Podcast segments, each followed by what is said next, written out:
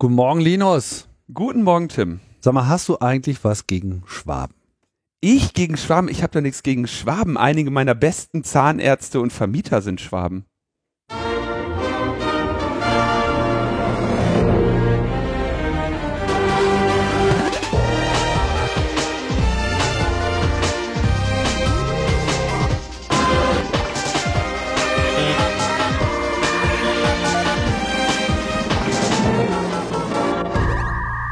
Logbuch Netzpolitik Nummer 352 vom 1. Juli 2020. Wir haben uns das erste halbe Jahr durchgerettet, haben es überlebt. Das ist doch schon mal was. Du musst ja das nachher auch noch erklären hier mit dieser, mit der Mehrwertsteuer, mit der Umsatzsteuer. Ich kann keine Rechnungen mehr schreiben. Tja, das äh, ist nicht so schön. Da musst du, musst du Update laden. Ah, Gibt es ein Update von dem, von dem Programm, was das dann einfach automatisch macht? Ja. Gibt's. Geil. Habe ich auch schon installiert. Alles Toll, gut. Alles klar. Prima. Haha. dann schreibe ich erstmal gleich eine Rechnung. Super. An, an irgendeinen Schwaben. Linus, du musst dich jetzt, äh, du musst dich, musst das natürlich jetzt gerade äh, zerren. Aber vielleicht sollten wir erstmal hier unsere, äh, unsere dritte Position nochmal äh, benennen, denn wir haben Besuch. Der Thomas ist mal wieder dabei. Hallo, Thomas. Hallo, guten Morgen. Genau. Schöne Grüße nach. Wo bist du in Wien? In Wien. In Wien, genau. Frisch vom Termin und mit ganz viel äh, Themen im Gepäck. Mit anderen Worten, heute ist ein bisschen, äh, liegt der Schwerpunkt ein wenig auf Österreich, aber auch auf Europa, aber natürlich auch auf Schwaben. Stimmt's? Weil wir haben ja Post bekommen, Linus. Wir haben Post bekommen, ja. Also ein, Hörer haben wir jetzt zwei verloren. Der hört es nicht mehr. Das nicht mehr. Nee, wir haben relativ viel äh, Feedback aus äh, Stuttgart bekommen. Und zwar das wichtigste Feedback kam äh, in meinen Augen äh, zu Term Hidor der uns schrieb, äh, wir haben uns ja in der letzten Sendung über den kaputten VW-Bus der Polizei unterhalten und Term Hidor schreibt uns, hallo VW-Bus, wir sind in Stuttgart. In welchen ärmlichen Gegenden fährt die Polizei denn bitte VW? Der, der, der Bus ist ein Benz und heißt Vito. Neuer Sendungstitel bitte. ja, stimmt, das ist, ein, das ist ein Mercedes, ja. In Stuttgart fahren die natürlich nicht ähm, niedersächsische Automobile. Das ist, äh, das ist klar. Aber ähm, ja, man muss natürlich dann schon auch erkennen, VW-Bus ist halt eine, ist halt einfach eine eigene, eine eigene Kategorie für sich. Und äh, der, auch Mercedes hat da ja nur versucht, einen VW-Bus zu bauen. Mal gucken, ob Mercedes vielleicht irgendwann auch nochmal versucht, Elektro-Kfz zu bauen. Dann das wäre mal was. Könnte sich der, könnte sich der Standort da vielleicht sogar halten. Mhm. Ähm, Mit Anhängerkupplung bitte. Aber ich möchte auch nochmal betonen, dass wir natürlich auch alle Schwaben ganz lieb haben. Und nicht nur die Schwaben, auch die Baden. Die Badener. Badenser. Oder sagt man Badenser? Da hatten wir schon mal, da hatten wir doch schon mal irgendwie, da habe ich, hab ich Badenser gesagt und dann hat sich wieder die eine Hälfte aufgeregt und die andere Hälfte auch. Und Man kann es euch auch nicht recht machen. da Leute, dachten wir, da bleiben wir, einfach, bleiben wir einfach bei unserem Berliner äh, Schmäh und meckern einfach über alles, weil so ist es hier einfach. Ja, man muss einfach über alles äh, meckern, wir können nichts anderes. Nein, also wir haben auch, wir haben auch sehr schöne Musikempfehlungen bekommen. Freundeskreis, ne, Max Herre und so. Schöner Hip-Hop und äh, darüber hinaus sehr viel instrumental auch gearbeitet. Und mir wurde dann auch, das war ein bisschen peinlich, ich wurde dann daran erinnert, wer denn die Punkband aus Stuttgart ist, beziehungsweise aus Sindelfingen. Das ist natürlich Wieso. Mhm. Kennst du, ne? Nö. Ich hab's Ach, nicht so mit Punk. Auch nicht Doch, mit Hip-Hop. Ich bin doch so ein Tim. olles Techno-Ding. Äh, eine Revolution für den Frieden und die Freiheit, eine Revolution für die Anarchie. Ja, musst du doch kennen.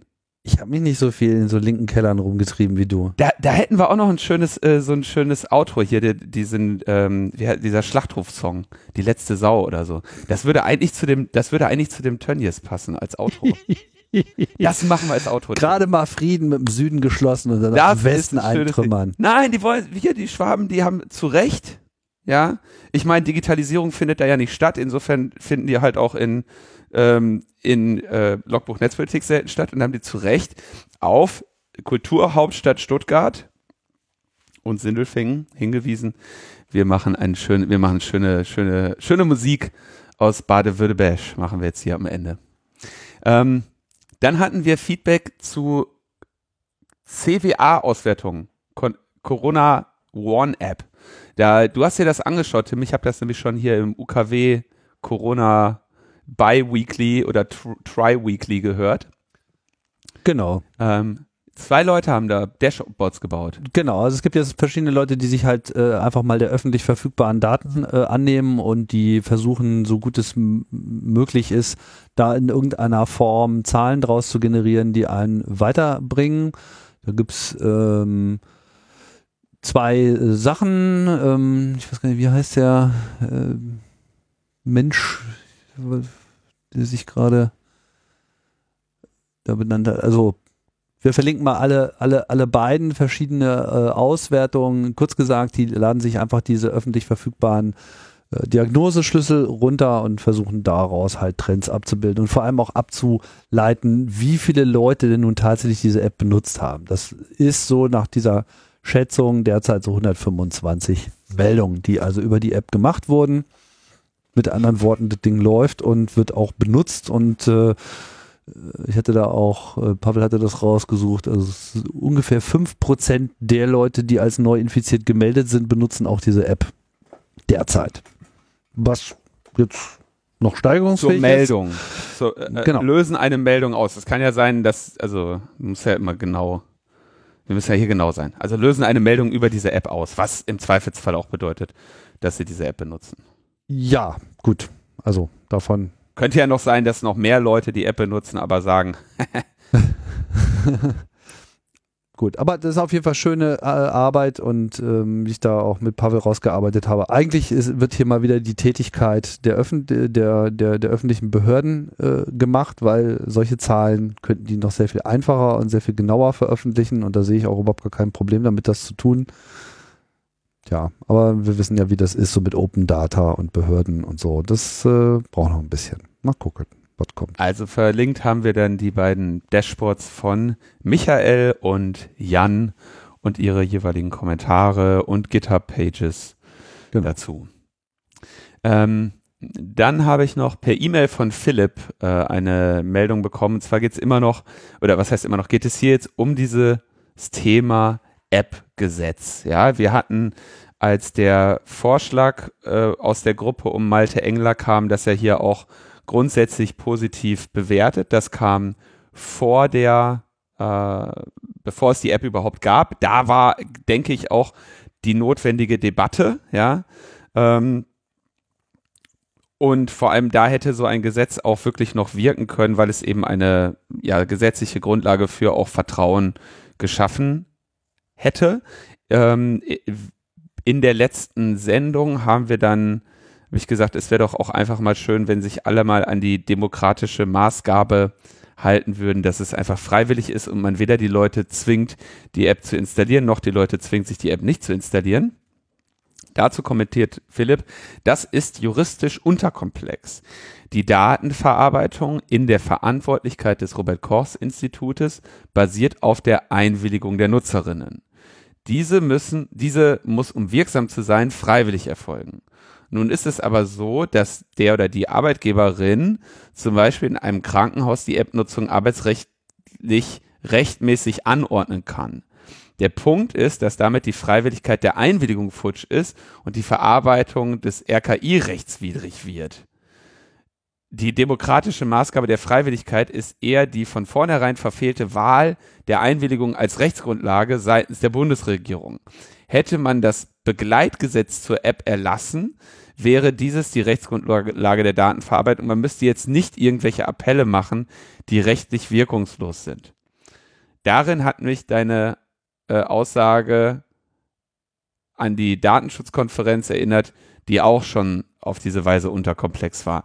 Ich verstehe, also ich erkenne, dass das auf jeden Fall, oder ich erkenne an, dass das irgendwie juristisch komplex ist. Äh, was ich mich echt frage, ist, ähm, Müssen wir jetzt das Robert-Koch-Institut verhaften? Ja. Also das. Welche Daten der Nutzerinnen so, also. Wenn ja eigentlich gar keine erhoben. Ich denke, dass, dass das, ein, das, das tatsächliche Problem, man sieht es ja irgendwie, wenn man sich hier dieses äh, Interview mit Sarah Wagenknecht anhört und man sieht es auch, ähm, ich will jetzt gar nicht sagen, wo mir Leute auffallen, ähm, denen ich schon vielleicht auch persönlich selber mal die Funktionsweise der App erklärt habe, die noch immer Fragen zu dieser App stellen oder Vorstellungen von deren Funktionalität oder Nicht-Funktionalität haben, die ähm, sehr weit davon entfernt sind, was äh, als gesichertes Wissen über diese App äh, verfügbar ist und auch auf vielen Kanälen verbreitet wurde. Und ähm, das, das glaube ich nach wie vor, dass das tatsächlich das größere Problem ist. Also wahrscheinlich muss man da doch mehr nochmal drüber, drüber aufklären, was da funktioniert. Also ich bin tatsächlich erstaunt, was für auch heute noch in, in Kreisen, wo ich es nicht erwarten würde, für Fehlkonzepte von der Funktionsweise dieser App vorherrschen. Das muss ich dann halt auch als mein persönliches Scheitern zur Kenntnis nehmen, weil ich habe jetzt irgendwie drei Monate lang nur erklärt, wie diese App funktioniert. Das habe ich offenbar dann nicht gut genug gemacht. Hm. Manche wollen auch nicht verstehen. Oder an den falschen Stellen. Von mir aus sollen die auch ein Gesetz machen. Ich fände ja gut, aber ähm, ich sehe irgendwie gerade nicht, dass das passiert. Ja, voll. Das Problem kenne ich auch von äh, den, den Wortmeldungen, die sich dann irgendwelche Dinge aus den Haaren zausen, was diese App irgendwie angeblich noch alles tut oder nicht kann oder an Überwachungsfunktionalitäten hat. Ähm, das ist in Österreich, glaube ich, noch mal schlimmer als in Deutschland. Ähm, zu der Frage der Freiwilligkeit, ähm, das, was der Kommentator, der Philipp hier gesagt hat, stimmt schon. Also wenn der Arbeitgeber die App verpflichtet oder zum Beispiel man stellt sich vor, ähm, die kommt in die Hausordnung von äh, einer Veranstaltung oder von einem Geschäft, dann wäre die datenschutzrechtliche Grundlage für die Verarbeitung weg. Das stimmt schon. Ähm, aber äh, leider kann man das ja trotzdem im Zweifelsfall nicht verhindern, weil das sind dann irgendwelche ähm, Gebäude, wo man reingehen will und in Hausordnungen kann man mal schon so alles reinschreiben. Und äh, deswegen sind äh, wir in Österreich auch noch an so einem Gesetz dran, das über Diskriminierungsrecht die Freiwilligkeit einfach absichert, dass wir gar nicht erst in diese Situation reinkommen und dadurch bindest du dann auch Private auch in ihren AGBs und Hausordnungen keinen App-Zwang zu machen, weil auch wenn der Staat das nicht will, jeder Private könnte es theoretisch tun. Für sinnvoll halte ich das trotzdem nicht. Gut, also da, der Philipp hat da auch nochmal einen Blogpost zugeschrieben, der sich noch insgesamt mit dem Corona Warn App Begleitgesetz auseinandersetzt. Den haben wir dann auch in den Show Notes verlinkt. Und dann würde ich sagen, immer wenn Thomas bei uns in der Sendung ist, gibt es ja Informationen aus Europa und aus Österreich. Und eines der wichtigsten Themen, die eigentlich ja 2020 auf dem Schirm standen, ist ja der Digital Services Act.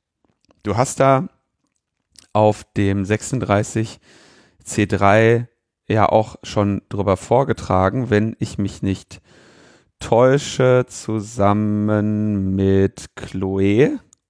Genau, Chloe von Edri. Und jetzt muss es trotzdem nochmal erklären. ähm, ja, also äh, vor ein paar Sendungen habt ihr ja darüber gesprochen, dass die Konsultation der EU-Kommission jetzt endlich veröffentlicht wurde. Und ähm, das ist sozusagen die erste Möglichkeit, sich bei diesem Gesetz zu beteiligen. Noch bevor das Gesetz wirklich von der Kommission veröffentlicht wird, gibt es eine Konsultation, wo wir alle unsere Meinung sagen können. Und nachdem das Thema so wichtig für die Netzpolitik ist und uns auch noch so lange beschäftigen wird, ähm, ist jetzt noch ein guter Zeitpunkt, drüber zu reden. Vor allem in der EU ist es so, egal was du machst, um irgendwie so eine Position im Gesetzgebungsprozess durchzubringen, je früher du das machst, umso effektiver ist es. Also jetzt gerade haben wir noch super viel Impact mit dem, was wir sagen. Und je länger das Gesetz verhandelt wird, je näher wir zu der endgültigen Verabschiedung kommen, umso kleiner wird der Spielraum, umso größer müssen die Anstrengungen sein, um noch was zu bewegen. Deswegen ist die Zeit jetzt gerade eigentlich sehr spannend. Ähm, und vielleicht sollte man aber noch kurz erklären, worum es dabei überhaupt geht. Ähm, also der sogenannte Digital Services Act ähm, ist eine Reform der E-Commerce-Richtlinie, also dem Haftungsregime im Internet. Es ist ja so, wenn du ähm, ein Internetprovider bist und Daten durchleitest, haftest du nicht für die Bombenanleitung, die du überträgst. Wenn du ein Hoster bist und jemanden Webspace verkaufst, haftest du nicht für das, was deine Kunden dann dort ablegen und ins Netz stellen. Und auch für Plattformen wie YouTube oder Facebook, die haften nicht für die Inhalte ihrer User. Ähm, das ist so, weil wir seit den 2000er Jahren ein Gesetz dafür haben auf EU-Ebene. Und das wird jetzt reformiert und da hinein spielen all die Probleme, die wir mit großen Internetplattformen haben. Und ähm, diese Probleme drehen sich dann rund um äh, Hass im Netz, Fake News, das sind so die Buzzwords in der politischen Debatte, gerade auch ähm, rund um Corona oder Black Lives Matter wird das ja auch sehr heiß diskutiert. Es geht aber auch um ähm, Fragen des Urheberrechts, es geht um Fragen wie wir prinzipiell auch mit diesen Plattformen ähm, operieren und wieso wir da immer so einen Login-Effekt haben. Äh, sprich, es äh, wird dieses Gesetz wird auch von manchen Leuten in der EU-Kommission als the Constitution of the Internet bezeichnet. Also es sind ganz viele grundlegende Fragen, die damit gelöst werden sollen. Und ähm, Gleichzeitig gibt es auch noch ganz viel Konsumentenschutzfragen und Markenrecht, was da reinspielt. Die Gesetzgebung der Höchstgerichte, die wir haben, äh, haben dann so Namen wie L'Oreal versus eBay. Also das sind äh, auch äh, ganz klassische Fragen von physischen Dingen, die übers Internet verdickt werden, aber eBay hat da eine Anzeige geschalten, sollten die nicht mithaften. Auch solche Fragen spielen da rein. Ähm, ja, das äh, Gesetz wird wahrscheinlich Ende des Jahres kommen und uns dann für mehrere Jahre beschäftigen. Also drei bis fünf Jahre ist so eine ähm, realistische Zeitschätzung. Das äh, wird dann nicht schnell gehen, befürchte ich. Äh, äh, das mal, also mit das, das der Gesetz wird kommen, meinst du damit der, der erste Entwurf wird kommen und die Diskussion wird dann fünf Jahre gehen oder äh, wie meinst du jetzt diese? Ja, also seit dem, seit dem Amtsantritt von Ursula von der Leyen, äh, wir hatten ja 2019 EU-Wahl, da ist ganz klar mit dem, mit dem Arbeitsprogramm der Kommission, dass das kommen wird. Ähm, und äh, das Gesetz äh, wird eben erst Ende dieses Jahres der Öffentlichkeit vorgestellt. Dann wissen wir mal, was die Kommission sich vorstellt. Und äh, die, die drei bis fünf Jahre beziehen sich auf den Prozess danach. Wenn das Ding durchs Parlament und durch den Rat äh, muss und dann am Ende ist äh, der Trilog. Also dann sitzen wieder Kommission, Parlament und Rat, also die EU-Mitgliedstaaten an einem Tisch und verhandeln das Ganze aus. Ähm, und in der Phase, ähm, das äh, wird insgesamt, würde ich meinen, auf jeden Fall diese ganze EU-Gesetzgebungsperiode dauern. Einfach weil es so kompliziert ist. Ähm, das sind jetzt nur Schätzungen, aber aus Erfahrung heraus würde ich, würde ich damit operieren. Und ähm, wie gesagt, aber was jetzt im Juni passiert ist, ist, dass die Konsultation der EU-Kommission äh, gestartet wurde und da kann man sich beteiligen. Das ist einfach über ein Online-Formular möglich. Ähm, das Ganze ist sehr umfangreich. Wir haben hier 59 Seiten an äh, reinen Fragen, die zu beantworten sind. Die Fragen sind teilweise sehr konfus, dann wieder auch sehr, sehr super spezifisch. Äh, es haben schon einige Leute gemeint, dass das ja nicht sonderlich äh, zugänglich ist. Und deswegen wird es auch noch eine Ausfüllhilfe von EDRE und von Epicenter Works auf Deutsch geben, wie man sich bei dieser Konsultation beteiligen kann. Ähm, und wie gesagt, da ist der erste Moment, der auch noch sehr effektiv ist, äh, sich daran zu beteiligen, was man sich da vorstellt. Und ähm, parallel gibt's auch noch was anderes, das passiert. Und zwar im Parlament, ähm, da, da, da ist ja jetzt gerade noch nichts los. Die Parlamentarier wurden neu gewählt äh, und die haben vielleicht noch ein paar Gesetze von der letzten Gesetzgebungsperiode, die sie fertig machen. Aber noch ist ja nichts aus der Kommission rausgepurzelt, an dem die arbeiten können. Und deswegen äh, beschäftigen die sich selbst mit sogenannten INI-Reports oder Initiative Reports. Also das sind einfach nur so Meinungsbildungen innerhalb des Parlaments, äh, wo man äh, über einen Bericht streitet, der zum Beispiel sagt, der Rechtsausschuss meint, diese Dinge sollten in den Digital Services Act. Äh, der Binnenmarktausschuss meint, diese Dinge sollten in den ähm, Digital Services Act. Und da da ja aber auch die Abgeordneten in ihren Parteien mit ihren Clubstärken darüber abstimmen, ist das ein recht spannendes Austesten, welche Ideen mehrheitsfähig sind. Und äh, da kann man dann auch schon abschätzen, wie positionieren sich die Liberalen, wie die Konservativen, was denken die Sozialdemokraten. Und ähm, da kann man sehr nah mit der Lupe auch hinschauen, weil alle sozusagen schon mal grob abgestimmt haben zu dem Thema und die Debatte dadurch auch mal ins Laufen kommt. Das sind da sozusagen die ganzen Maximalforderungen, die man dann erstmal erhält. Ja, wobei die, die Maximalforderungen auch noch eine Mehrheit im Parlament brauchen. Also du kannst jetzt mit einem, ähm, es wäre ganz spannend, ich weiß gar nicht, ob das jemand probiert hat, aber so in den Report mal reinschreiben, wir wollen Facebook zerschlagen äh, und mal schauen, ob das mehrheitsfähig im, im Europaparlament wäre. Wäre eigentlich ganz lustig. Mhm. Ähm, und in Wirklichkeit geht es aber um Texte, die halt wirklich so Prinzipien aufstellen, was man sich erhofft von dem Gesetz und auch welche Ideen man gut findet. Ähm, diese Ideen kommen bei diesem Gesetz äh, auch gerade sehr stark von unserer Community, also der netzpolitischen Zivilgesellschaft, die vor allem auch so wichtige Themen wie Interoperabilität nach vorne stellt. Also dass du diese großen Datensilos aufbrichst und es ermöglicht, dass ähm, du zum Beispiel als Startup auch ähm, deinen eigenen Twitter-Client machen kannst. Oder ähm, dass du vielleicht WhatsApp interoperabel machst, sodass andere Messenger auch ähm, Nachrichten dorthin schicken können, ohne dass du dir selber WhatsApp installieren müsstest. Ähm, derartige Prinzipien werden diskutiert und wurden bisher auch sehr gut angenommen vom Europaparlament und auch zu den Fragen, wie man mit äh, illegalen Inhalten umgehen soll, ähm, haben wir sogar recht guten Text, auch, auch von, von, von uns schon in die Kompromissvorschläge für den IMCO-Report ähm, reinbekommen. Sprich, da ist schon sehr viel am Laufen und die Debatte beginnt jetzt Fahrt aufzunehmen und wird die nächsten paar Jahre nur intensiver werden. Und ähm, es sind äh, dann auch große Fragen, die noch irgendwie ungelöst sind. Und zwar, es gibt inzwischen ganz gute Vorstellungen auf allen Seiten, wie man mit illegalen Inhalten umgeht, wie man mit legalen um Inhalten umgeht, die aber vielleicht gegen die AGBs verstoßen. Was so noch spannend ist, ist die Frage, ähm, wie will man denn überhaupt Algorithmen regulieren? Also gerade ähm, da gibt es ja auch Studien dazu, ähm, die Videos, die einem äh, YouTube empfiehlt, äh, sind einzig und allein darauf ausgelegt, ähm, dass man möglichst viel Aufmerksamkeit äh, bekommt, also dass man möglichst lange auf YouTube ist, damit einem mehr Werbung angezeigt werden kann. Selbiges im Facebook Newsfeed. Äh, die einzigen Kriterien, nach denen diese Algorithmen optimiert sind, sind eigentlich Sessionlänge. Also je länger du dort drauf schaust, umso besser ist es für die Plattform. Und da kann man sich als Gesellschaft fragen, ob das wirklich der richtige Maßstab Maßstab ist. Und ähm, da gibt's halt auch Vorschläge, auch der aus der Medienregulierungsecke, äh, die man sich anschauen muss. Aber da habe ich auch noch nicht so die wirklich gute Lösung gefunden. Und genau solche konkreten Vorschläge sind jetzt gerade, was erarbeitet wird. Die Kommission ist dann aber äh, ja die einzige Institution mit Vorschlagsrecht, die äh, entscheiden wird, was dann wirklich ins Gesetz reinkommt. Zumindest in die erste Version davon. Das wird sich noch massiv ändern im Laufe des Gesetzgebungsprozesses. Aber eine der Fragen, die wahrscheinlich gleich bleiben wird, ist, wer denn überhaupt mit der Umsetzung dieses Gesetzes beauftragt wird.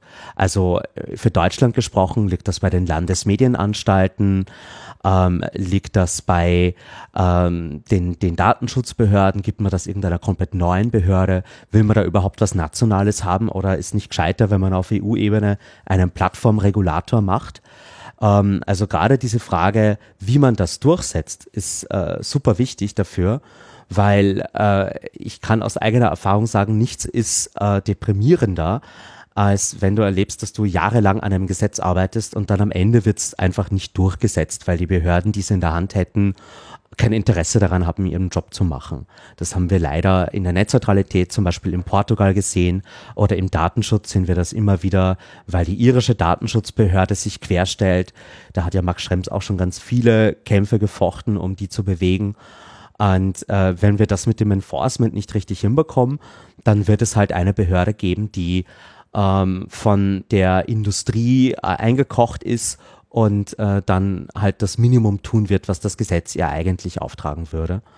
Und man hört zum Beispiel auch gerade, dass so Ärger, das ist der ähm, Dachverband der Medienregulierungsbehörden, dass die sehr, sehr nahe an der Verlagsbranche ist und äh, zum Beispiel auch Facebook äh, findet, dass das die richtige Behörde wäre, was für jeden ein Warnsignal sein sollte, äh, dass die Medienregulierungsbehörden vielleicht nicht die beste Wahl sind in dem Thema.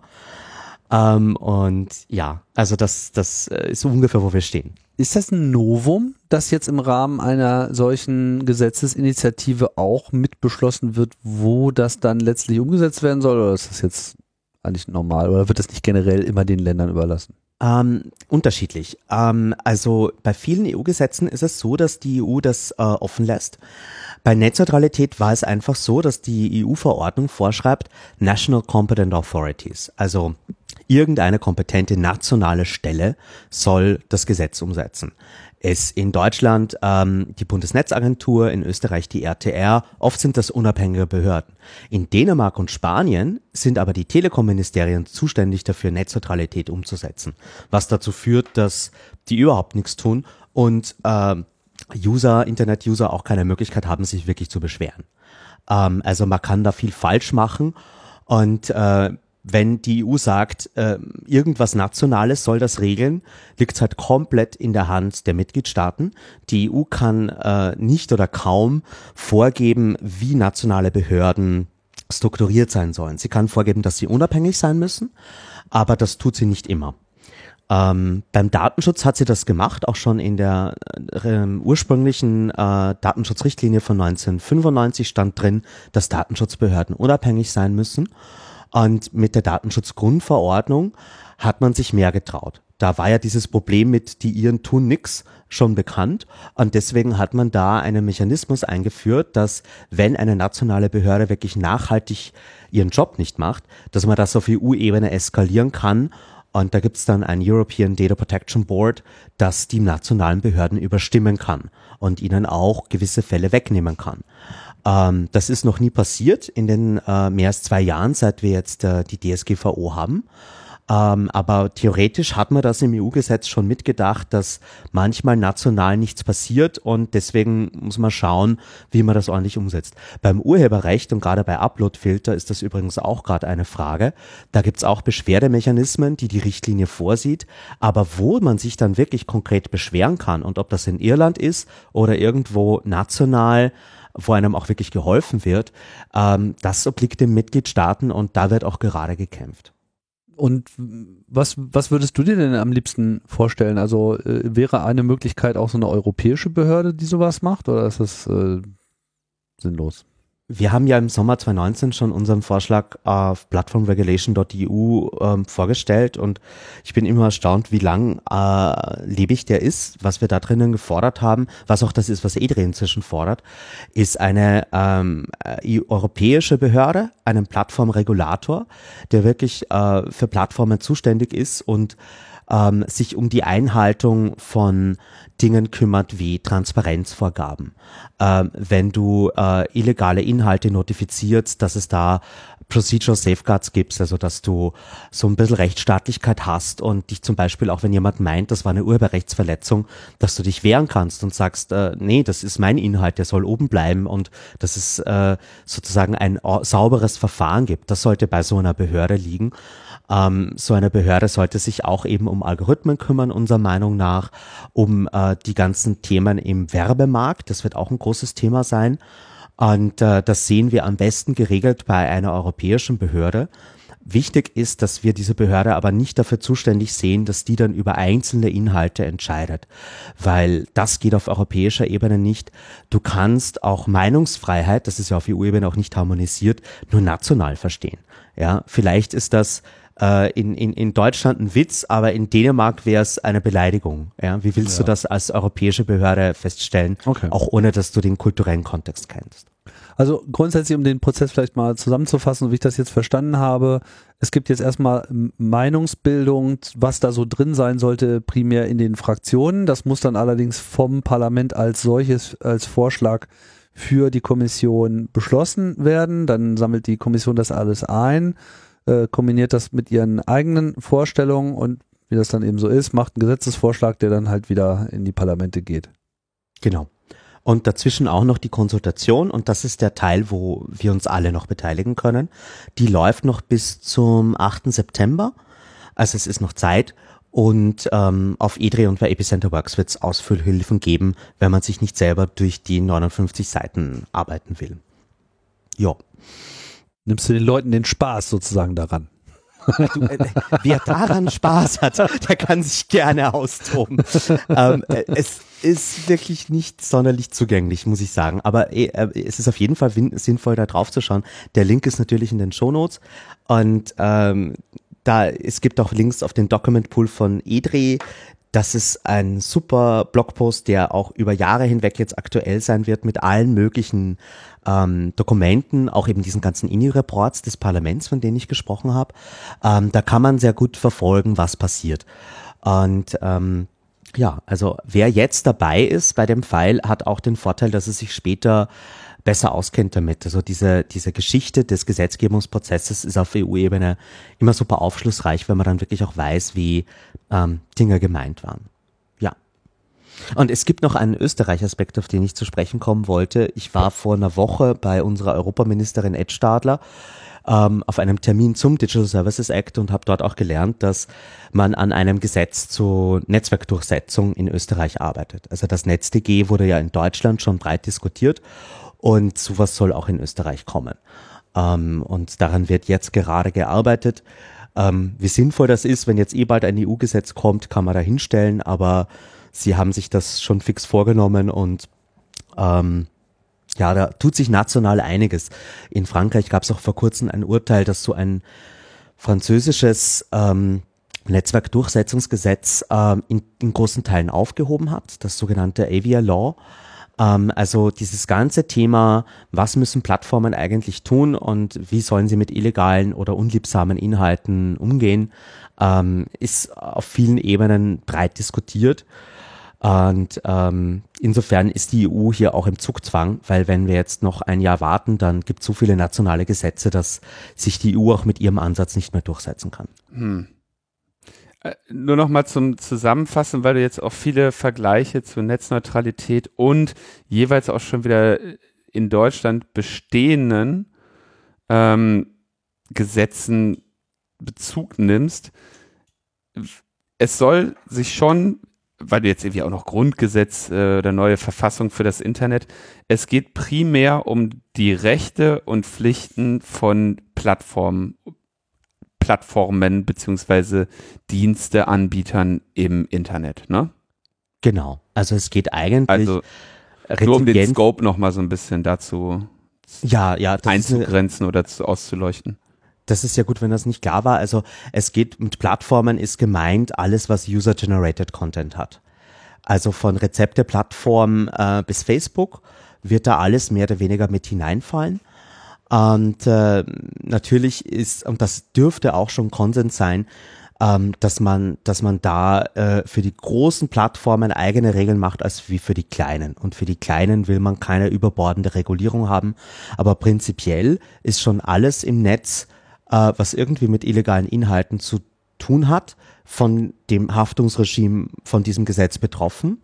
Ähm, und äh, ich sag mal so, der Konsens ist, oder da, wo man sich streitet, ist bei den Websites, die mit äh, User-Generated Content arbeiten oder den Apps, die das tun. Ähm, dass man jetzt irgendwie einen klassischen Hoster oder einen ISP, für die wird wahrscheinlich alles so bleiben wie bisher. Jetzt ist ja die, okay, hoffentlich, dass alles so bleibt. Das wollte ich nämlich auch nochmal fragen, weil gerade diese Haftungsfreistellung für Hoster und äh, Zugangsanbieter, die ist ja von sehr hohem Wert. Ähm, und zwar in zweierlei Hinsicht. Einmal Wert für ähm, Meinungsfreiheit und so weiter. Ähm, andererseits Wert für wirtschaftliche Freiheiten, die dadurch ähm, auch entstehen und ja vielfältig ausgenutzt werden oder genutzt werden. Ähm, soll es da dran gehen? Steht das jetzt in Gefahr? Ähm, oder also ist das etwas, wo wir jetzt schon alarmiert sein müssen, oder ist das etwas, wo man sagt, okay, um diese Sache muss man sich jetzt kümmern? Welche, welche Gefahren lauern, ist, denke hm. ich, meine Frage. Also äh, Du stellst eine gute Frage. Ich sag mal so, ja, ähm, äh, also prinzipiell, du hast absolut recht. Das jetzige Haftungsregime ist essentiell für das Internet, wie wir es heute kennen. Ohne dem wärst du sofort immer in der Haftung, wenn irgendwo was Illegales passiert. Das heißt, du musst immer vom Schlimmsten ausgehen bei allen deinen Usern. Und ähm, wenn wir das nicht gehabt hätten, wäre das Internet nie so bunt, so innovativ, so divers geworden. Und das ist vielen Leuten auch in der Kommission bewusst, vielen Leuten in der Debatte bewusst. Ob es nicht trotzdem irgendwelche ähm, Leute gibt, die meinen, hey, wir müssen aber jetzt mit der Machete alles absägen und eigentlich wollen wir wieder Kabelfernsehen haben, ähm, das weiß ich nicht. Also so wie man beim Urheberrecht zum Beispiel das Haftungsregime äh, kaputt gemacht hat, worunter jetzt ja gerade viele kleine Plattformen leiden, das hätte ich auch nie für möglich gehalten. Und das haben auch viele Leute als total gefährlich äh, kritisiert, gerade auch eben für die kleinen Plattformen. Ähm, insofern traue ich mich nicht, hier komplett Entwarnung zu geben. Ich kann nur sagen, es ist fast allen in der Debatte bewusst, dass man das nicht will ähm, wenn irgendein Industrielobbyist aber mit Thierry Beton, dem Digitalkommissar, so richtig äh, sauber essen geht und ihm das vielleicht als Idee verkauft, kann ich nicht ausschließen, dass das nicht doch irgendwann mal kommt. Ja?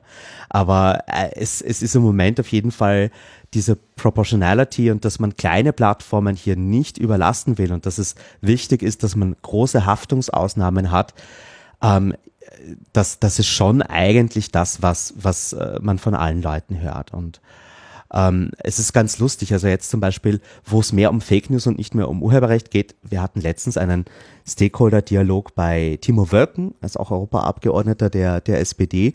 Und da hat auch jemand von der Urheberrechtsindustrie gesagt, also Uploadfilter für ähm, ähm, Fake News wären eine ganz schlechte Idee. Ja, also die wollen auch dieses Instrument der Upload-Filter, wofür sie ja noch im Urheberrecht geworben haben. Ihnen ist auch klar, dass das hier bei Meinungsdelikten super gefährlich wäre. Also die Sensibilität ist, ist, ist höher bei diesem Pfeil. Ähm, und ich hoffe, dass man so im, im Konsens bleibt und äh, die verrückten Wortmeldungen nicht zu laut werden. Eine wichtige Frage noch, ist Axel Voss irgendwo in der Nähe? Immer. Okay, also, also ist es gefährlich. Es ist ein Spiel mit dem Feuer. Wir wissen noch nicht, zumindest ich weiß es noch nicht, wer, wer irgendwie im Gespräch ist für Berichterstatter und Shadow. Und auch an welche Partei der gehen wird, ist mir zumindest jetzt noch nicht bewusst. Ähm, und dadurch ist es noch offen. Und das wäre natürlich der Super-GAU. Aber ich hoffe, dass äh, der Voss, äh, die Voss hier nicht äh, in die wichtigste Rolle des Europaparlaments gesetzt wird. Hoffnung stirbt zuletzt.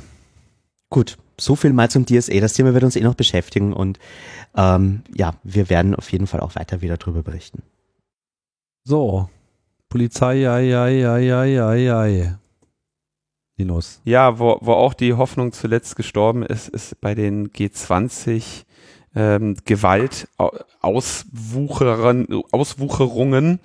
Ähm, diese Sendung hatten wir hier ja immer mal wieder empfohlen. Tim, du hattest da wir hatten sie verlinkt, das war, Mann, die hatte so einen schönen Titel. Ein äh, äh, wichtige Bitte oder wie war das? Dringende Bitte. Dringende Bitte. Logbuch Netzpolitik mit dem Titel Dringende Bitte, wo uns äh, wo wir uns ausführlich mit dem auseinandergesetzt haben, was in Hamburg zum G20-Gipfel passiert ist. Und da gibt es jetzt ein Update zum Thema der Polizeigewalt, die da stattgefunden hat. Ähm, bevor sich jetzt wieder Leute melden und sagen, da hätte keine Polizeigewalt stattgefunden, da gibt es eine sehr ausführliche Dokumentation von, gibt es glaube ich diese Webseite g20-doku.org, die also eine ganze Reihe an ähm, sehr zweifelsfreien ähm, Gewaltanwendungen, unnötigen Gewaltanwendungen durch die Polizei dokumentiert hat. Und die diese Scha diese Gewalt Körperverletzungen, da hat, die hatten natürlich auch Ermittlungen na, nach sich gezogen und es wurden 169 Verfahren eingeleitet, 133 davon wegen Körperverletzung im Amt. Ja, ähm, und das heißt, ne, wenn so ein Verfahren eingeleitet wird, dann heißt das schon, dass da gibt's jetzt auch einen ausreichenden äh, Tatverdacht und Anfangsverdacht, dass so ein Verfahren auch wirklich äh, angemessen ist. Davon hat bislang kein einziges zu einer Anklage geführt, weil teilweise die Täterinnen nicht identifiziert werden konnten. Ne? Die Polizisten sind ja ver vermummt. Oder weil die Ermittlungsbehörden dann den Gewalteinsatz doch für gerechtfertigt hielten. Insgesamt sind also von diesen 169 Verfahren, 133 wegen Körperverletzung, 120 eingestellt. In 24 von diesen 121, 120 eingestellten Verfahren konnten die Leute nicht gefunden werden. Das heißt also, jedes fünfte Ermittlungsverfahren wegen Körperverletzung, das eingestellt wurde, wurde einfach eingestellt, weil die Täter nicht festgestellt werden konnten. Und das ist natürlich tatsächlich ein, denke ich, sehr spannendes Thema, weil zumindest hier in Berlin ja eine Kennzeichnungspflicht besteht.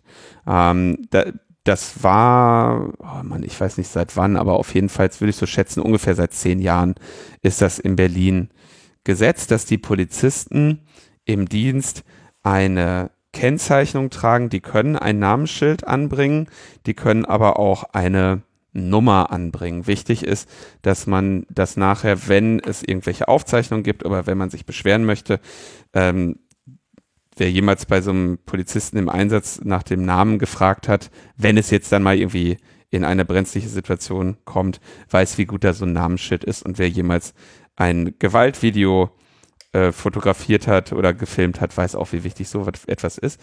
Da wehren sich aber diese ganzen Polizeigewerkschaften und äh, die Konservativen immer gegen, weil das ja so ein Generalverdacht wäre. Und das, das finde ich sehr lustig, weil ich meine, die, die Polizei agiert ja auf Generalverdacht. Das ist ja auch vollkommen in Ordnung, dass sie einen Generalverdacht gegen die Be Bevölkerung hat, um dort irgendwie für, für Ruhe zu sorgen.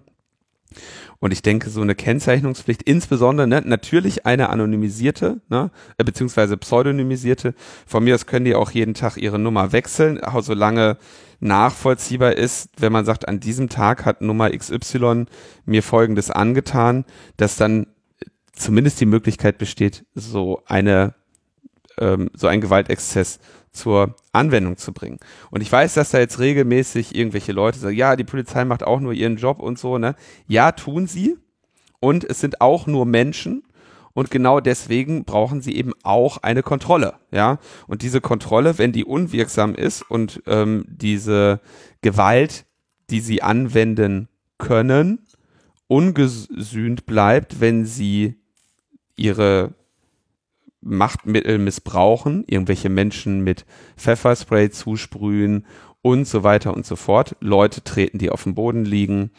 Ähm, dann muss da eine Kontrolle rein und da, diese Kontrolle ist natürlich dann auch immer der Teil, der ja Vertrauen schafft. Ich habe das insbesondere im Kontext dieser Corona-App immer gesagt, ne, man kann nicht Vertrauen verlangen, wenn man nicht auch die Möglichkeit zur Kontrolle bietet. Das ist das unvertrauenswürdigste, was man tun kann. Und das sehen wir jetzt hier in dem Ergebnis zu dieser G20-Auswertung.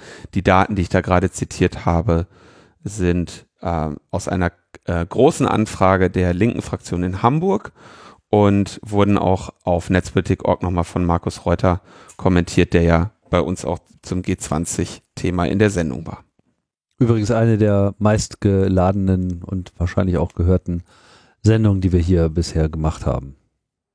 Das ist super relevant, weil wir verhandeln in Österreich gerade eine Meldestelle für Polizeigewalt und wir fordern in diesem Zuge auch Kennzeichnungspflicht und das ist gerade ein super Beispiel dafür, dass du das eine nicht ohne das andere haben kannst. Also eine Meldestelle von Polizeigewalt, wo du nachher nicht genau sagen kannst, wer es war, ist einfach komplett nutzlos. Ja. Ja, aber dass das die erfolgreichste Folge war, Tim, ne? Ich meine, du weißt, True Crime zieht immer. Ne? Und hier halt massenhafte Körperverletzung im Amt. Ne?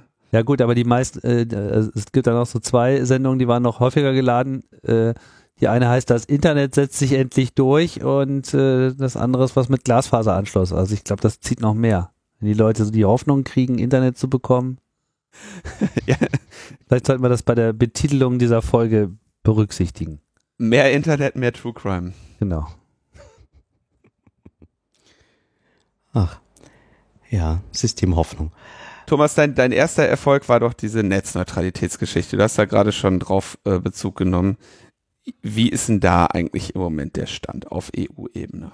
Ja, ich äh, muss hier einfach nur berichten, es gibt eine, ähm, eine Reform der europäischen Netzneutralität, die gerade abgeschlossen ist. Ähm, also jetzt ähm, im Juni, vor, vor ein paar Wochen, wir haben ja heute den 1. Juli, ähm, ist äh, diese Reform, die eineinhalb Jahre lang ähm, gedauert hat, endlich abgeschlossen und da sind ein paar spannende Neuerungen drinnen für uns.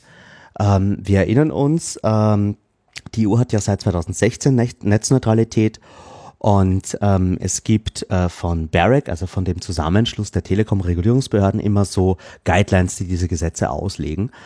Und ähm, das Ganze ähm, war ein, ein heftiges Gezerre zwischen den Regulierungsbehörden und äh, vielen anderen Stakeholdern. Ähm, und eines der Themen, die da am heftigsten diskutiert wurde, war 5G ähm, 5G, der neue Mobilfunkstandard, äh, ähm, der nicht für Corona verantwortlich ist. Was? Der nicht für Corona verantwortlich ist. Mhm. Ähm, da gibt es andere Aspekte, die einem Sorgen machen können, nämlich sogenannte Network Slices. Also 5G erlaubt mir, dass ich ähm, ein Mobilfunknetz bekomme, das äh, besonders bandbreitenoptimiert ist oder niedrige Latenz hat oder eben äh, besonders wenig Energieverbrauch ähm, also durchaus Sachen, die man haben will. Und dadurch stellt sich so die Frage, wer entscheidet denn jetzt, welche App auf welches Network Slice kommt? Also kriegt Netflix äh, die hohe Bandbreite oder kriegt die nur YouTube?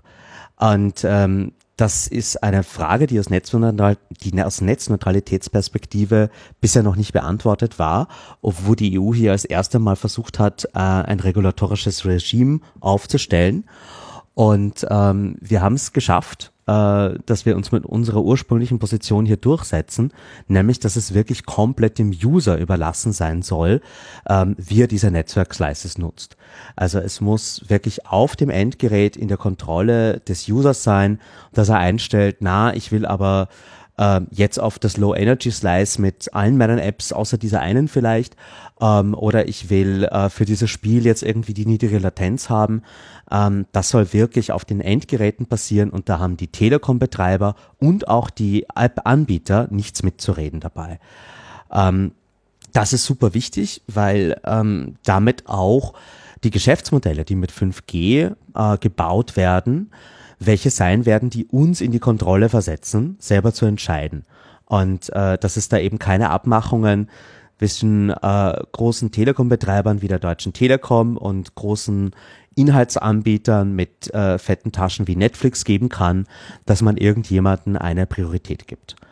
Ähm, da sind wir super happy drüber und haben das auch entsprechend gefeiert. Ähm, eine andere wirklich tolle Sache, die wir durchbekommen haben, äh, war, dass sich nichts verändert. Und zwar im Thema Deep Packet Inspection. Ähm, ich weiß nicht, ob Deep Packet Inspection hier schon mal erklärt wurde. Ähm, das ist eine Technik, bei der ein Telekom-Betreiber besonders tief in die Pakete hineinschaut. Also ähm, wirklich auch die Inhalte bewertet, sprich die äh, URLs, die du aufrufst, die, ähm, äh, die Domains, die du ansurfst, vielleicht sogar die Texte, die auf den Websites sind, äh, die du dir anschaust, wenn das unverschlüsselt ist. All das kann man unter die Packet Inspection verstehen. Und es gab Bestrebungen, gerade auch von der Bundesnetzagentur, dass man die Packet Inspection erlauben will. Im Moment verbietet die Netzneutralität das. Und da haben wir es geschafft, die ähm, Linie zu halten. DPI bleibt verboten. Alles, was unter Layer 4, dem Transport Layer ist, das Internet ist ja schichtbasiert, darf weiter nicht angegriffen werden oder angeschaut werden von Internetprovidern. Und gerade bei dem Thema hatten wir auch Schützenhilfe ähm, von dem European Data Protection Board. Also wir haben da mit einem offenen Brief auch äh, die Datenschutz-Community mobilisiert und das hat sich bezahlt gemacht. Äh, bei den zwei Themen haben wir auf äh, ganzer Linie gewonnen.